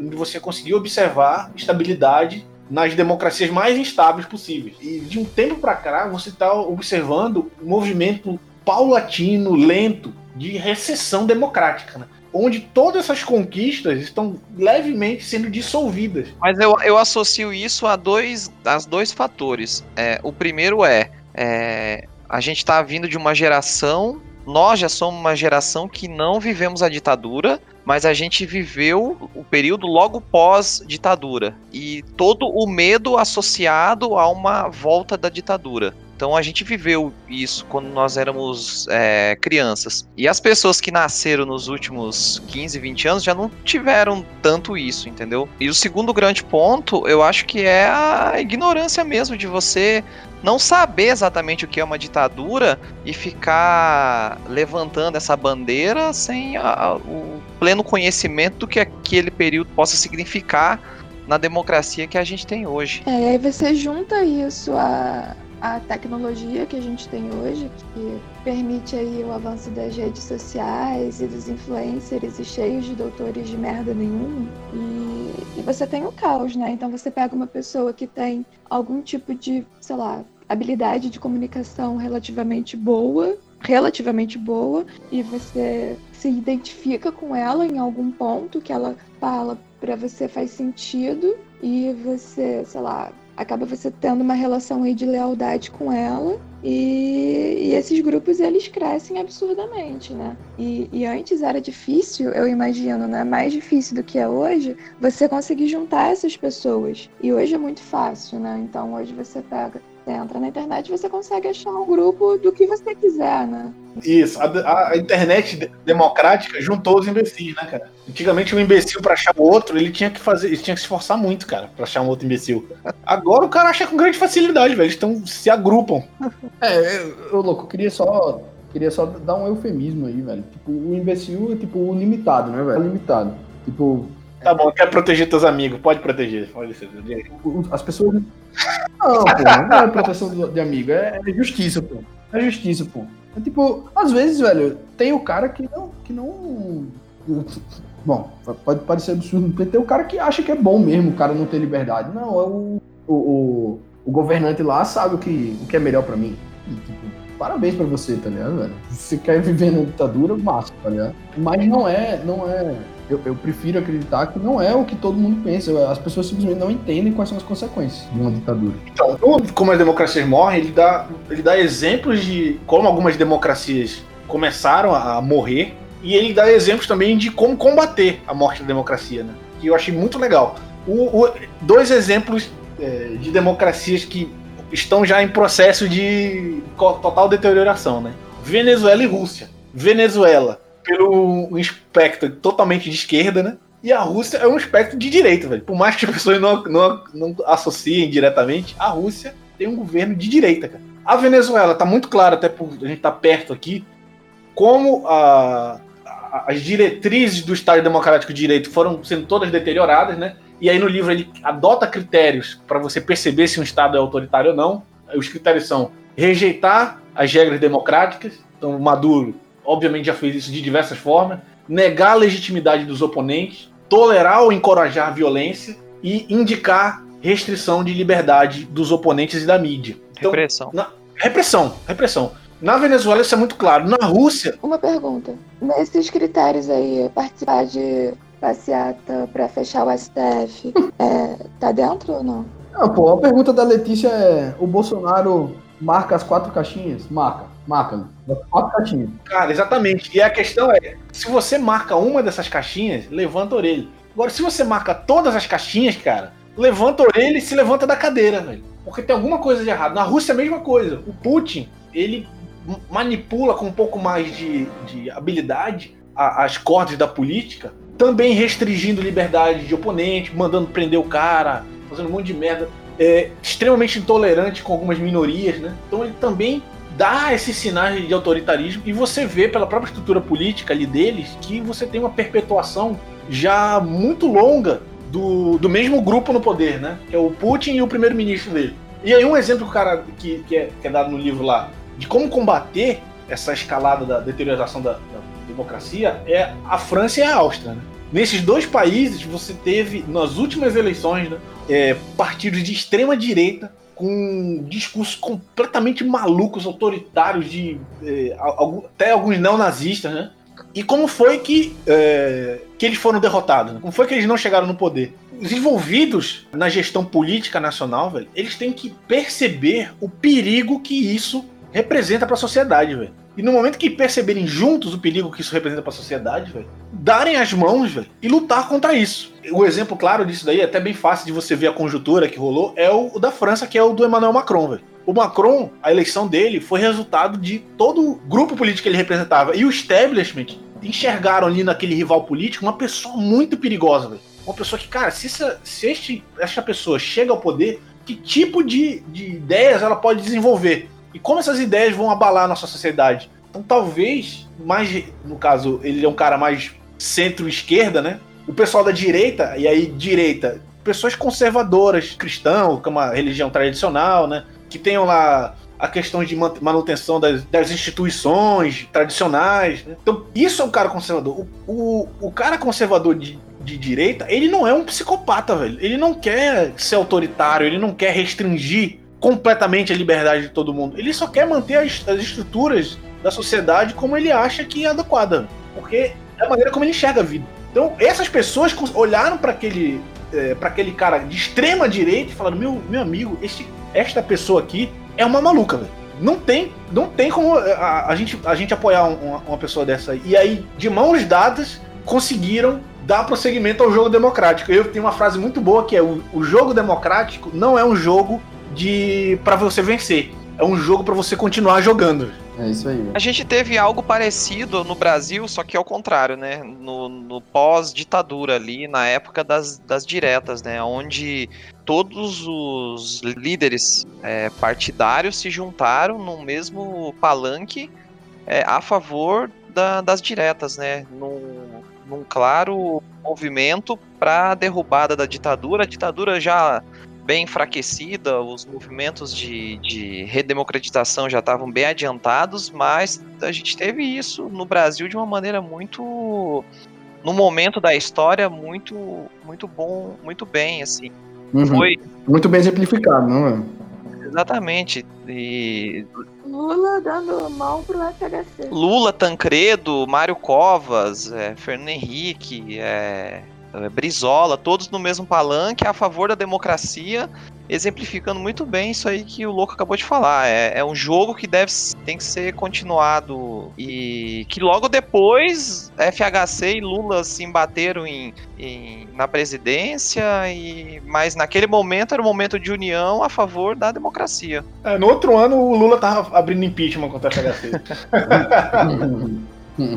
Mas o, o ponto é esse, cara. Quando você entende isso, você entende o que é a política, velho, como um todo, velho. A política, ela é algo que é, um, é, um, é uma jornada que você vai dos polos pro centro, velho. Você tem que, independente do que das ideologias que você tenha, né, do, da maneira como você vislumbra o mundo, você tem que entender como é que isso se incorpora na sociedade, né? É uma jornada dos extremos, independente do extremo que você esteja, em direção ao centro. Alguma coisa que seja boa para todo mundo. Então você diz que o centrão é a solução?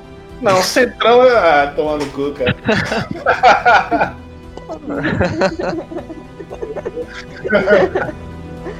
Esperando escorregar. Eu acho que o Bolsonaro já viu isso aí, então.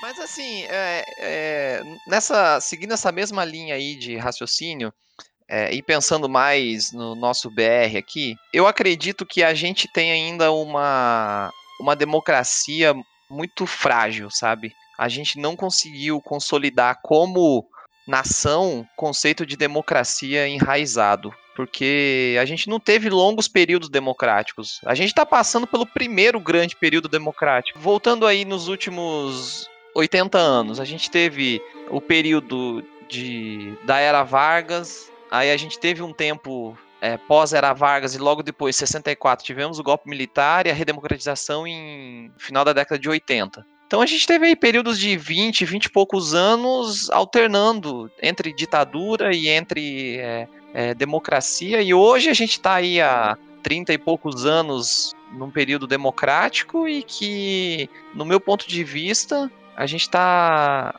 somos maduros e a gente não, eh, não somos maduros, não estamos chegando nesse amadurecimento e a, dita e a, e a ditadura tá batendo na porta aí, infelizmente. Pô, dois impeachments, velho. Em, em pouco mais de 30 anos, velho. Dois impeachments, velho. A, a, gente, por acaso, por, por acaso, tipo, a, não é uma democracia madura, mas. Mas sobreviveu de alguma forma a dois impeachments. Né? De alguma forma aí ela sobreviveu. Assim, sobreviveu moribunda, né? Em estado terminal ali depois de, dessa da Dilma aí. E, e, sei lá, velho. A gente tá aí, a gente tá na UTI aí, né? Atualmente. É, é interessante também perceber como que a democracia é minada, né? Quais, qual é, como que a gente percebe quais são os mecanismos que alguém que queira minar a democracia se utiliza, né? Primeiro, é escolher um vilão, velho. Ele tem que escolher um mal maior que tem que ser combatido. Que seja o comunismo, que seja o terrorismo, que seja a corrupção, que seja uma figura específica de alguém. Depois, interferência direta ou indireta em todas as estruturas de poder. Judiciário, legislativo, subornando, ameaçando, né? criando vagas. Você viu o que o Maduro fez, né? O Maduro aparelhou a parada lá, criou um monte de vagas e aparelhou o judiciário. E tem a questão de também suborno ou ameaça do, da oposição. Seja no legislativo, enfim. Você reprimir a sua oposição, velho. E aí você olha pra nossa realidade, velho, e, primeiro, tem alguém elegendo um mal maior, velho? Check. Tem alguém fazendo interferência no judiciário, ameaçando, tentando colocar vaga, pessoas com origens duvidosas em cargos de poder, né? Check. Tem gente subornando o legislativo? Check, velho. E aí, cara? E aí? No que é que vai dar isso, cara? Fora, fora a, toda a, a representação do, do, dessa extrema direita que eu vejo, que é, eu acho que ainda é mais, mais doloroso de pensar, olhando para a história de, do Hitler e coisas assim, eu, eu vejo muitos, muitos paralelos, sabe? Isso me deixa extremamente preocupado. Queria colocar dois pontos aí. O primeiro é que hoje, na nossa democracia, é, a gente tem, me parece, né, que a gente tem uma aversão ao político, né? A gente tem uma aversão à política como um todo. Então, quando alguém começa a conversar sobre política, geralmente é um assunto chato e a primeira reação da pessoa ou é ser tipo uma frase só, do tipo fulano de tal é que tem razão, seja de, de um lado ou de outro, e a outra é que é todo mundo corrupto. Tanto é que alguns políticos hoje se elegem falando que eles não são políticos, eles são administradores. E isso para mim é um problema, porque, bom, a política é essa daí, é a que a gente tem, e se a democracia é o melhor sistema ou não, e se a gente hoje está no melhor é, lugar que a gente pode estar ou não, isso meio que fica em segundo plano, porque é com essa que a gente tem que lidar, né? Então, eu acho que isso é um pouco, um pouco preocupante, a pessoa tentar se afastar de uma maneira tal da política que ela vai tentar votar numa pessoa que fala que não é político, e isso para mim é um problema. Não, então, ô Letícia, eu, eu, eu acho que realmente, velho, esse, esse sentimento que você tá colocando aí, né, que como se as pessoas tivessem, tivessem as pessoas perderam a fé na, no sistema político da gente, né? Tipo, ah, todo mundo ladrão, todo mundo filho da puta, ninguém quer saber de mim, né?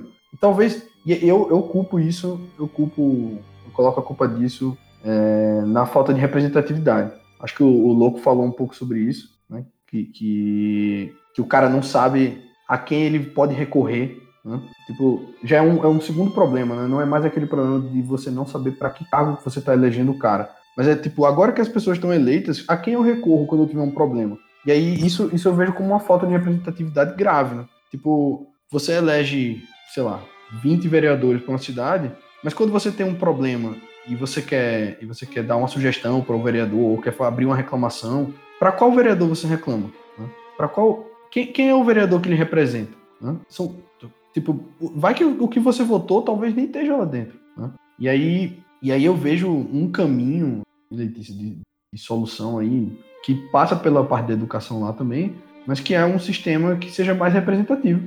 Um sistema democrático que seja mais representativo do que o nosso é hoje. Eu, eu, eu acho que, que passa um pouco por isso. E, e, e um que eu gosto, um, um sistema que eu, que eu acho interessante, que eu, que alguns anos atrás, uns três ou quatro anos atrás, tinha um movimento relativamente forte por ele, que era o voto distrital misto. É, e que você tenha distrital misto, que você tem aí um, os, os, os distritos né, na cidade ou no estado que vão eleger um representante daquele distrito. E, e com isso você meio que cria uma identidade das pessoas daquela região ali, sei lá, daquele bairro, daquele, daquela, daquele município, com aquele representante. É, esse, esse, como todo modelo, ele tem seus problemas, né? Porque você cria uma representatividade regional, mas você perde a representatividade de minorias, né? Então, tipo, todos os LGBTs estão espalhados, estão espalhados no estado. Eles não estão concentrados num gueto, né? E como não deveriam estar, lógico. É, e aí, mas aí você tem o distrital misto que, que meio que resolve isso. Você cria o, alguns, você cria os distritos com, com cargos com com representantes distritais e você tem os representantes estaduais. Entendeu? Então você vota duas vezes. Você vota num cara do seu distrito e um cara da região. E você tenta equilibrar isso de alguma forma. A, a, o meu ponto é só que, só que eu acho que isso tira um pouco desse sentimento, entendeu? De que, de que ah, esses caras não fazem nada, eles são os ladrões. Porque você não acompanha, realmente você não acompanha o desempenho do cara, porque, porque sei lá, o cara que, o cara que, que tá lá, você, você, não, você não votou nem nele, nem contra ele. Você votou em um, um qualquer, entendeu? Então você não, você não sente essa necessidade de monitorar o que o está acontecendo. Primeiro porque você não entende, né? o cara, a pessoa não entende o, que está rolando. Mas segundo por isso também, porque ela não tem uma, uma cara, um rosto para reclamar, né? E aí, e aí fica tudo muito generalizado, é muito fácil dizer, tipo, ah, todo mundo é ladrão. Pô, não é, velho. Os caras trabalham e tal. Tem... Será, será que você você falou que eles trabalham, será que eles leem todas as leis que eles legislam? Pô, velho, não vamos entrar nessa, não. Se for mais de 20 páginas, o cara não lê. Pô, tu quer que o cara leia 20 páginas e interprete ainda? Louco, velho. Acho que o cara tem o dia inteiro. Tá doido, velho.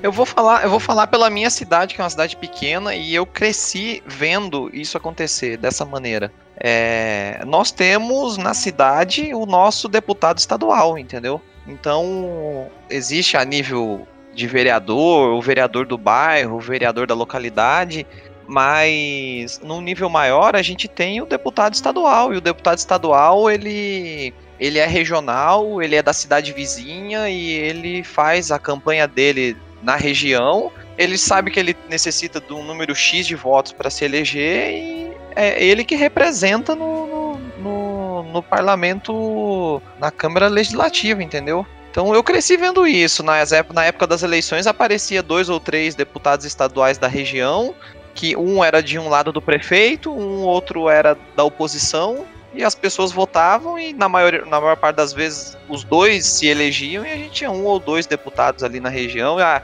e toda vez o cara trazia uma ambulância, trazia o asfalto, trazia não sei o que, e na próxima se reelegia, e é assim que acontecia, entendeu? Então, de certa forma, a gente tinha, entre aspas, uma. tem uma democracia participativa lá, regional, entendeu? Ô Malco, mas aí a, a diferença desse esquema que você tá falando aí é que imagina que nenhum que nenhum desses três caras se elegesse. Quem é que representava vocês? É, pronto. Exatamente.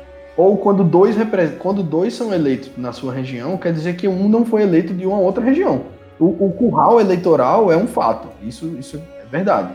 Os deputados têm os currais deles, da mesma forma que os vereadores têm. E talvez numa cidade pequena, né, o vereador funcione mais ou menos como distrital mesmo. Mas quando você começa a aumentar a escala, você perde essa. Não só a cidade, uma micro-região, né? Porque lá, a minha cidade sozinha, por exemplo, não conseguiria eleger um deputado. Não tem é, é, eleitorado suficiente para isso. Mas aí juntava três, quatro cidades ali da região e é isso aí. É o deputado da região, entendeu? Ah, é. Pois é. E aí, assim, eu, eu vejo que, tipo, esse, esse problema da representatividade é, um, é mais um fator que ameaça, que vai minando devagarzinho essa, essa questão da, do sistema democrático da gente, entendeu? É, que é esse, essa sensação de que tipo, é muito distante da gente, é todo mundo ladrão, ninguém faz nada, tá só roubando a gente, tá, é todo mundo corrupto. E, e, eu vejo que, que é esse esse, essa falta de representatividade que leva um pouco a isso. Não, não totalmente. E abre espaço para o outsider salvador da pátria. E que isso é muito perigoso. Só isso. Com certeza. É, porque depois é, eu cresci assim e vi que a realidade da minha cidade era assim. E depois que eu fui para o Rio e que eu acompanhei as eleições no Rio, a, a, o negócio é distante, entendeu? O deputado tá longe de você, a representação tá longe de você, então, de certa forma, eu me senti menos representado de quando eu tava lá na minha cidade no interior, entende?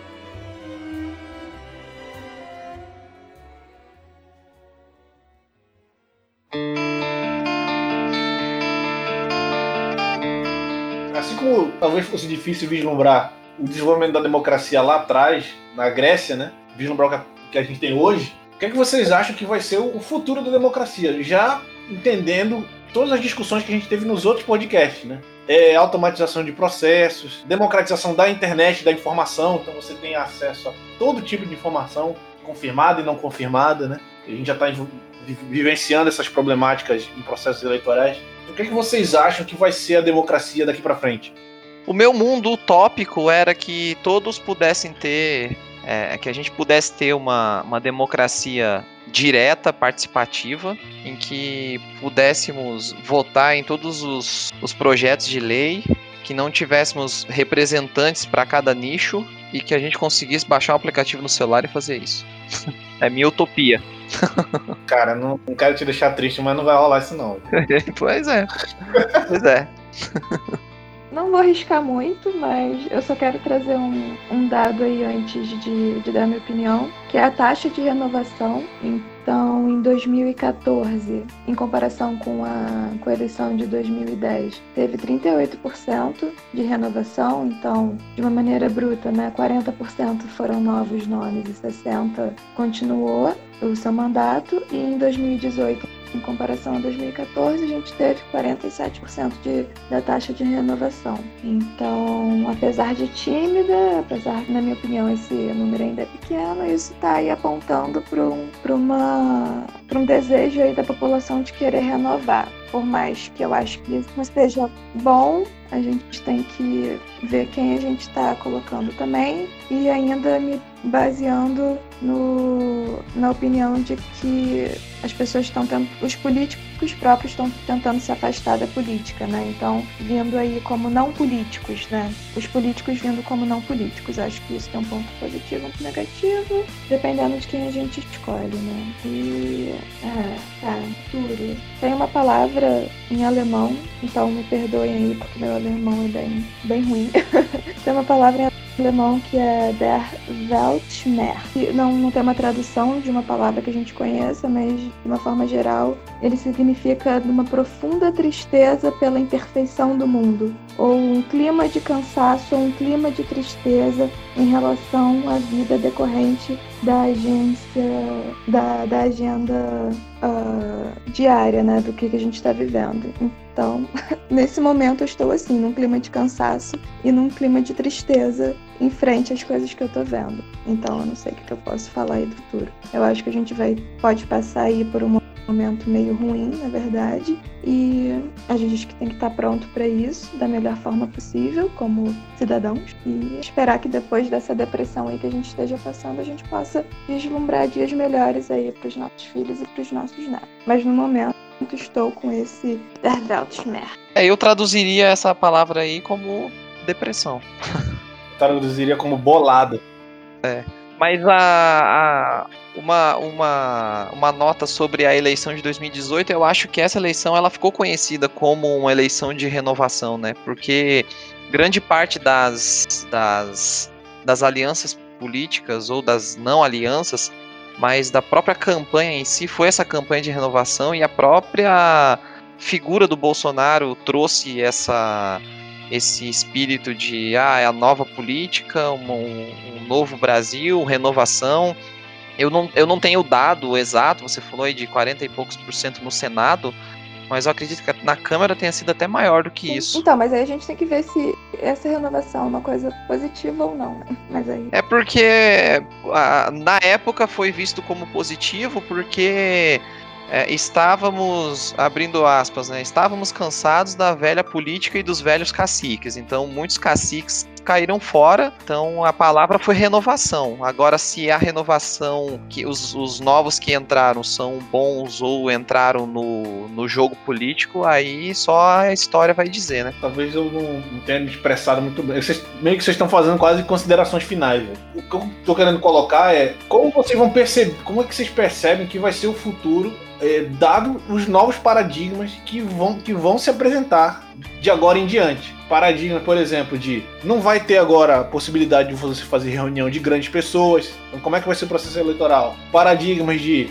democratização da internet, paradigmas de big data. Você, isso já foi aplicado nas últimas eleições, na eleição do Trump, na eleição do Bolsonaro. Você pegar, fazer uma análise de, de massa de dados para voltar a, a sua campanha em função de, de determinadas opiniões são mais populares, de determinado nicho. Então você tem vários outros processos que, a meu ver, vão levar a democracia para uma outra direção que não é a direção que a gente vive hoje. A gente, já, a gente já está vivendo já esse processo de estruturação. Parte dele se confunde com é, essa degradação da democracia, mas eu acho que parte dele também envolve essa, esse processo de mutação da democracia mesmo, tentando se adaptar a novas tecnologias, a novos processos. E eu, eu, não, eu não enxergo isso especificamente só de, ponto de vista negativo, mas enxergo sim com preocupação, né? porque você tem possibilidade de incorporar outros processos, né? De, mesmo de votação. Então você tem é, a possibilidade de, de certificação eletrônica. Então já permitiria um usuário votar de casa com um certo nível de segurança da informação. Existem mecanismos aí que eu acredito que vão revolucionar a democracia nos próximos anos. Eu não, eu não sei se, é, se eu deixei isso bem claro quando eu perguntei. O Congresso já está já tá funcionando assim, né? Com votos é, de casa, todos eles estão em casa. Sim, entendeu? Então tem muito. Os paradigmas vão mudar, velho, em função de, das tecnologias e da, e da sociedade tá mudando também. É, eu, eu acho que assim, essa, essa sua, essa sua consideração, velho, de tipo, como é que essas coisas vão ficar daqui pra frente, realmente, realmente é, esse, esse ponto da certificação digital, por exemplo, pode ser mais uma daquelas tecnologias que a gente conversou no último episódio, que vão ser enfiadas goela abaixo por necessidade da, da situação atual da gente, né, da pandemia. É, mas que com certeza iria, iria meio que virar algum tipo de regra. E assim, eu enxergo que talvez isso possa gerar um efeito bom, um efeito bom na democracia. Acho que o cara tendo, tendo mais consciência do voto ali, da propriedade dele, eu acho que essa, essa a, possibilidade de você certificar algo, né, que você diz que é verdade e você certifica ali, eu acho que isso vai dar um, um significado muito grande a, a, como, como as pessoas enxergam a informação que elas produzem, entendeu? É, mas assim, falando, falando do que eu acho que do futuro da democracia, eu de verdade não, não sei, né? não sei para onde a gente está indo, não, não faço ideia, eu não, eu não consigo prever nada. Eu, eu, vejo, eu vejo esse cenário do Malcolm do aplicativo da, da, democracia participativa, bicho, eu não vejo isso como absurdo, não. E se juntar isso com, com a questão da certificação digital, é, eu diria até que, que pode ser viável num, num, futuro muito próximo. Eu só não sei se é viável pela questão do tempo das pessoas, se as pessoas vão se interessar por isso. Né? Mas assim, eu, eu, de verdade não consigo enxergar o futuro, eu só fico temeroso, né?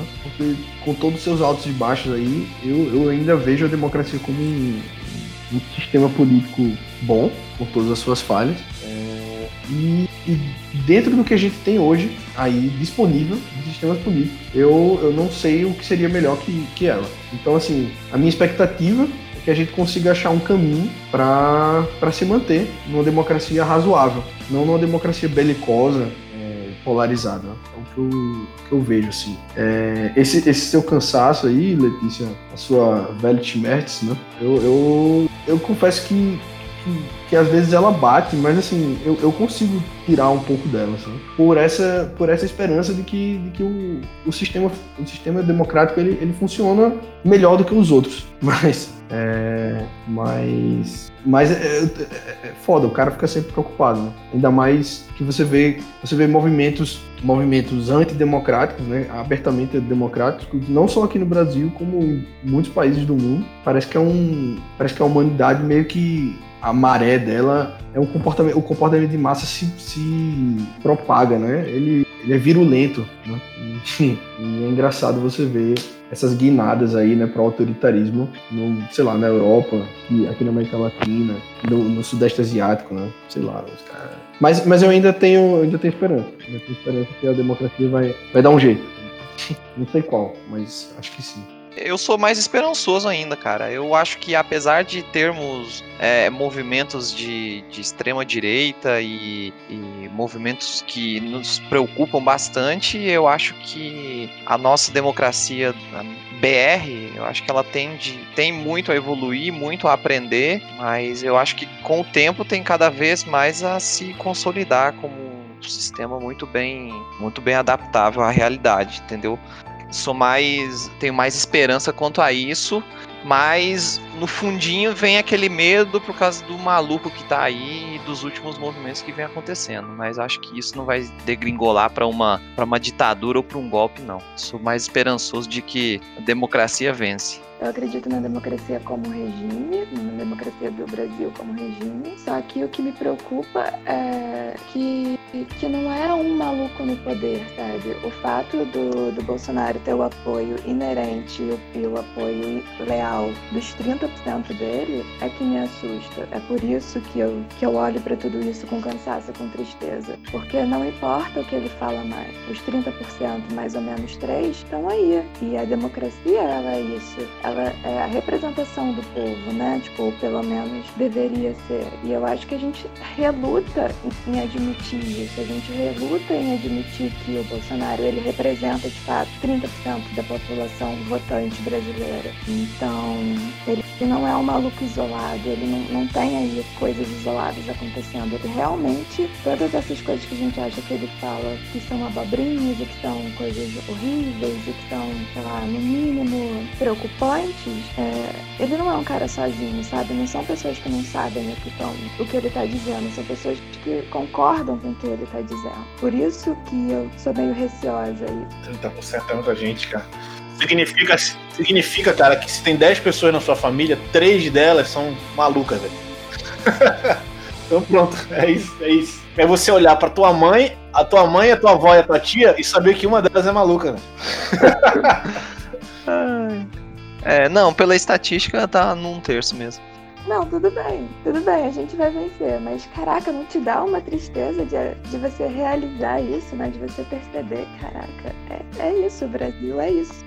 é mais, tá? É muito mais do que isso. É óbvio que é muito mais do que isso, mas é isso também. E é por isso que eu fico triste em olhar pra essa situação.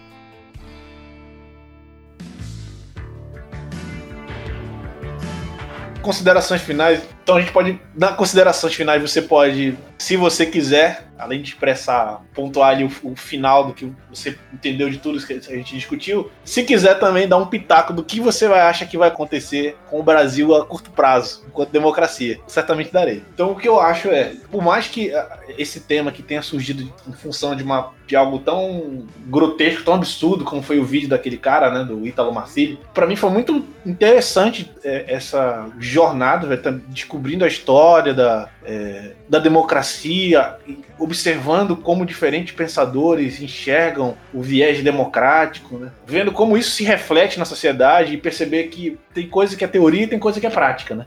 E é, também fiquei assustado, velho. Acho que provavelmente como o Adriano também ficou, de enxergar é, algumas semelhanças históricas com a realidade que a gente vive, né? E aí, obviamente, a gente acaba ficando com um pouco de medo de, de repente, estar tá vivendo nesse tipo de realidade, né? Falando de ficcionalmente de um 1984, né? E falando de, de realidade num regime do formato ditatorial desse que já existiram na história da, da humanidade eu acho que a tecnologia vai ter um impacto muito grande, na, talvez não na próxima eleição, ou nem na outra, mas lá, nos próximos 10, 15 anos. Vai mudar a maneira como a gente vota, vai mudar a maneira como a gente percebe política, não necessariamente de um ponto de vista positivo, mas vai mudar, já está mudando, né?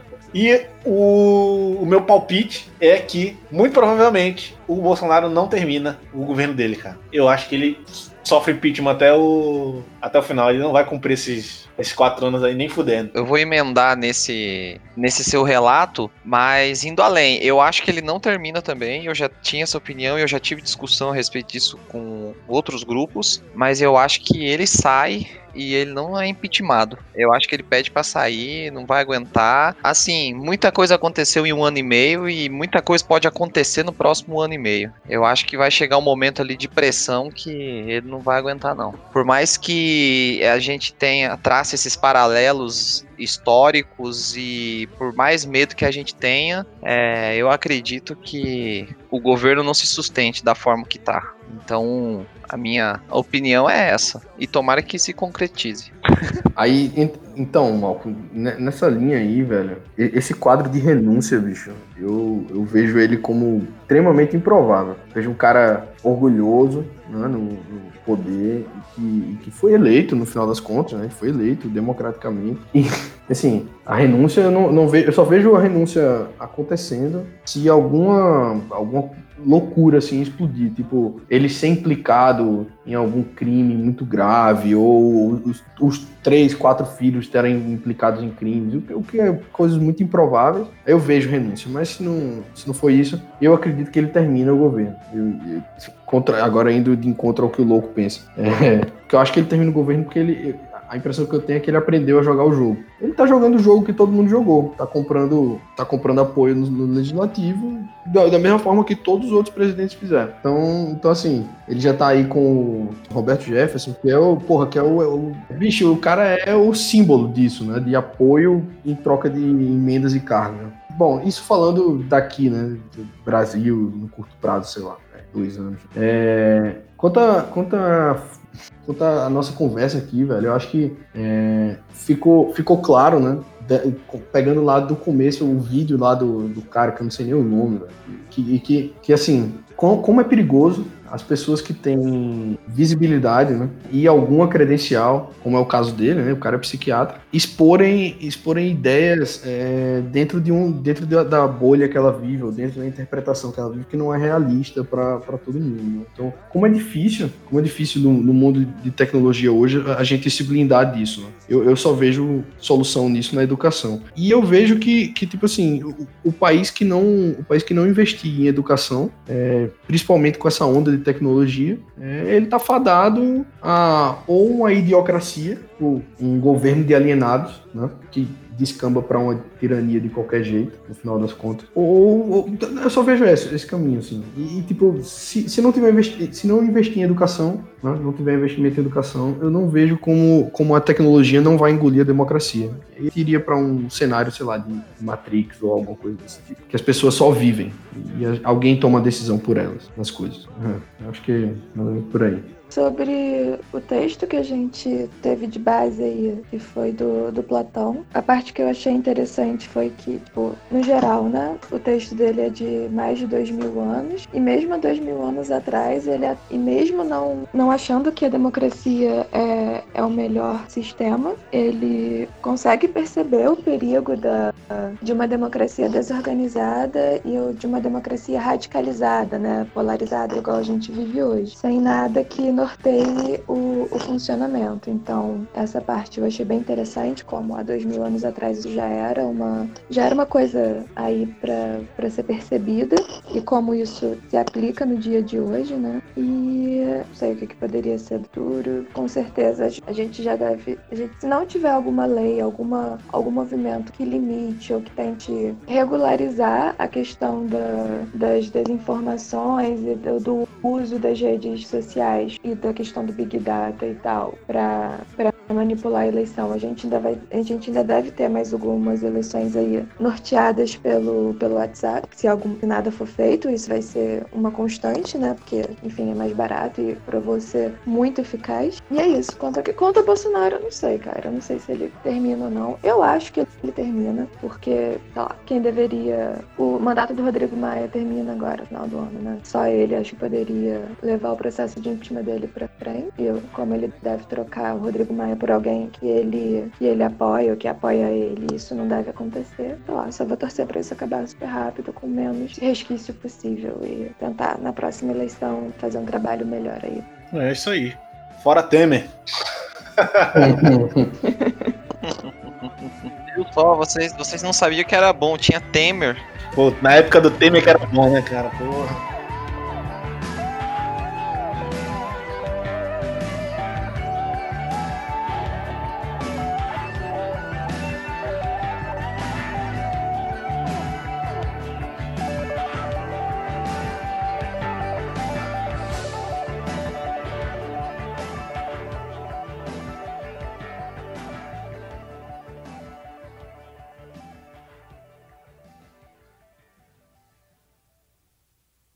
A gente aqui estuda muito, tá ligado? Essa, essa época de Maurício de Nassau aqui em Maceió. Maurício de quê? De Maurício de Nassau. Pega no meu pau.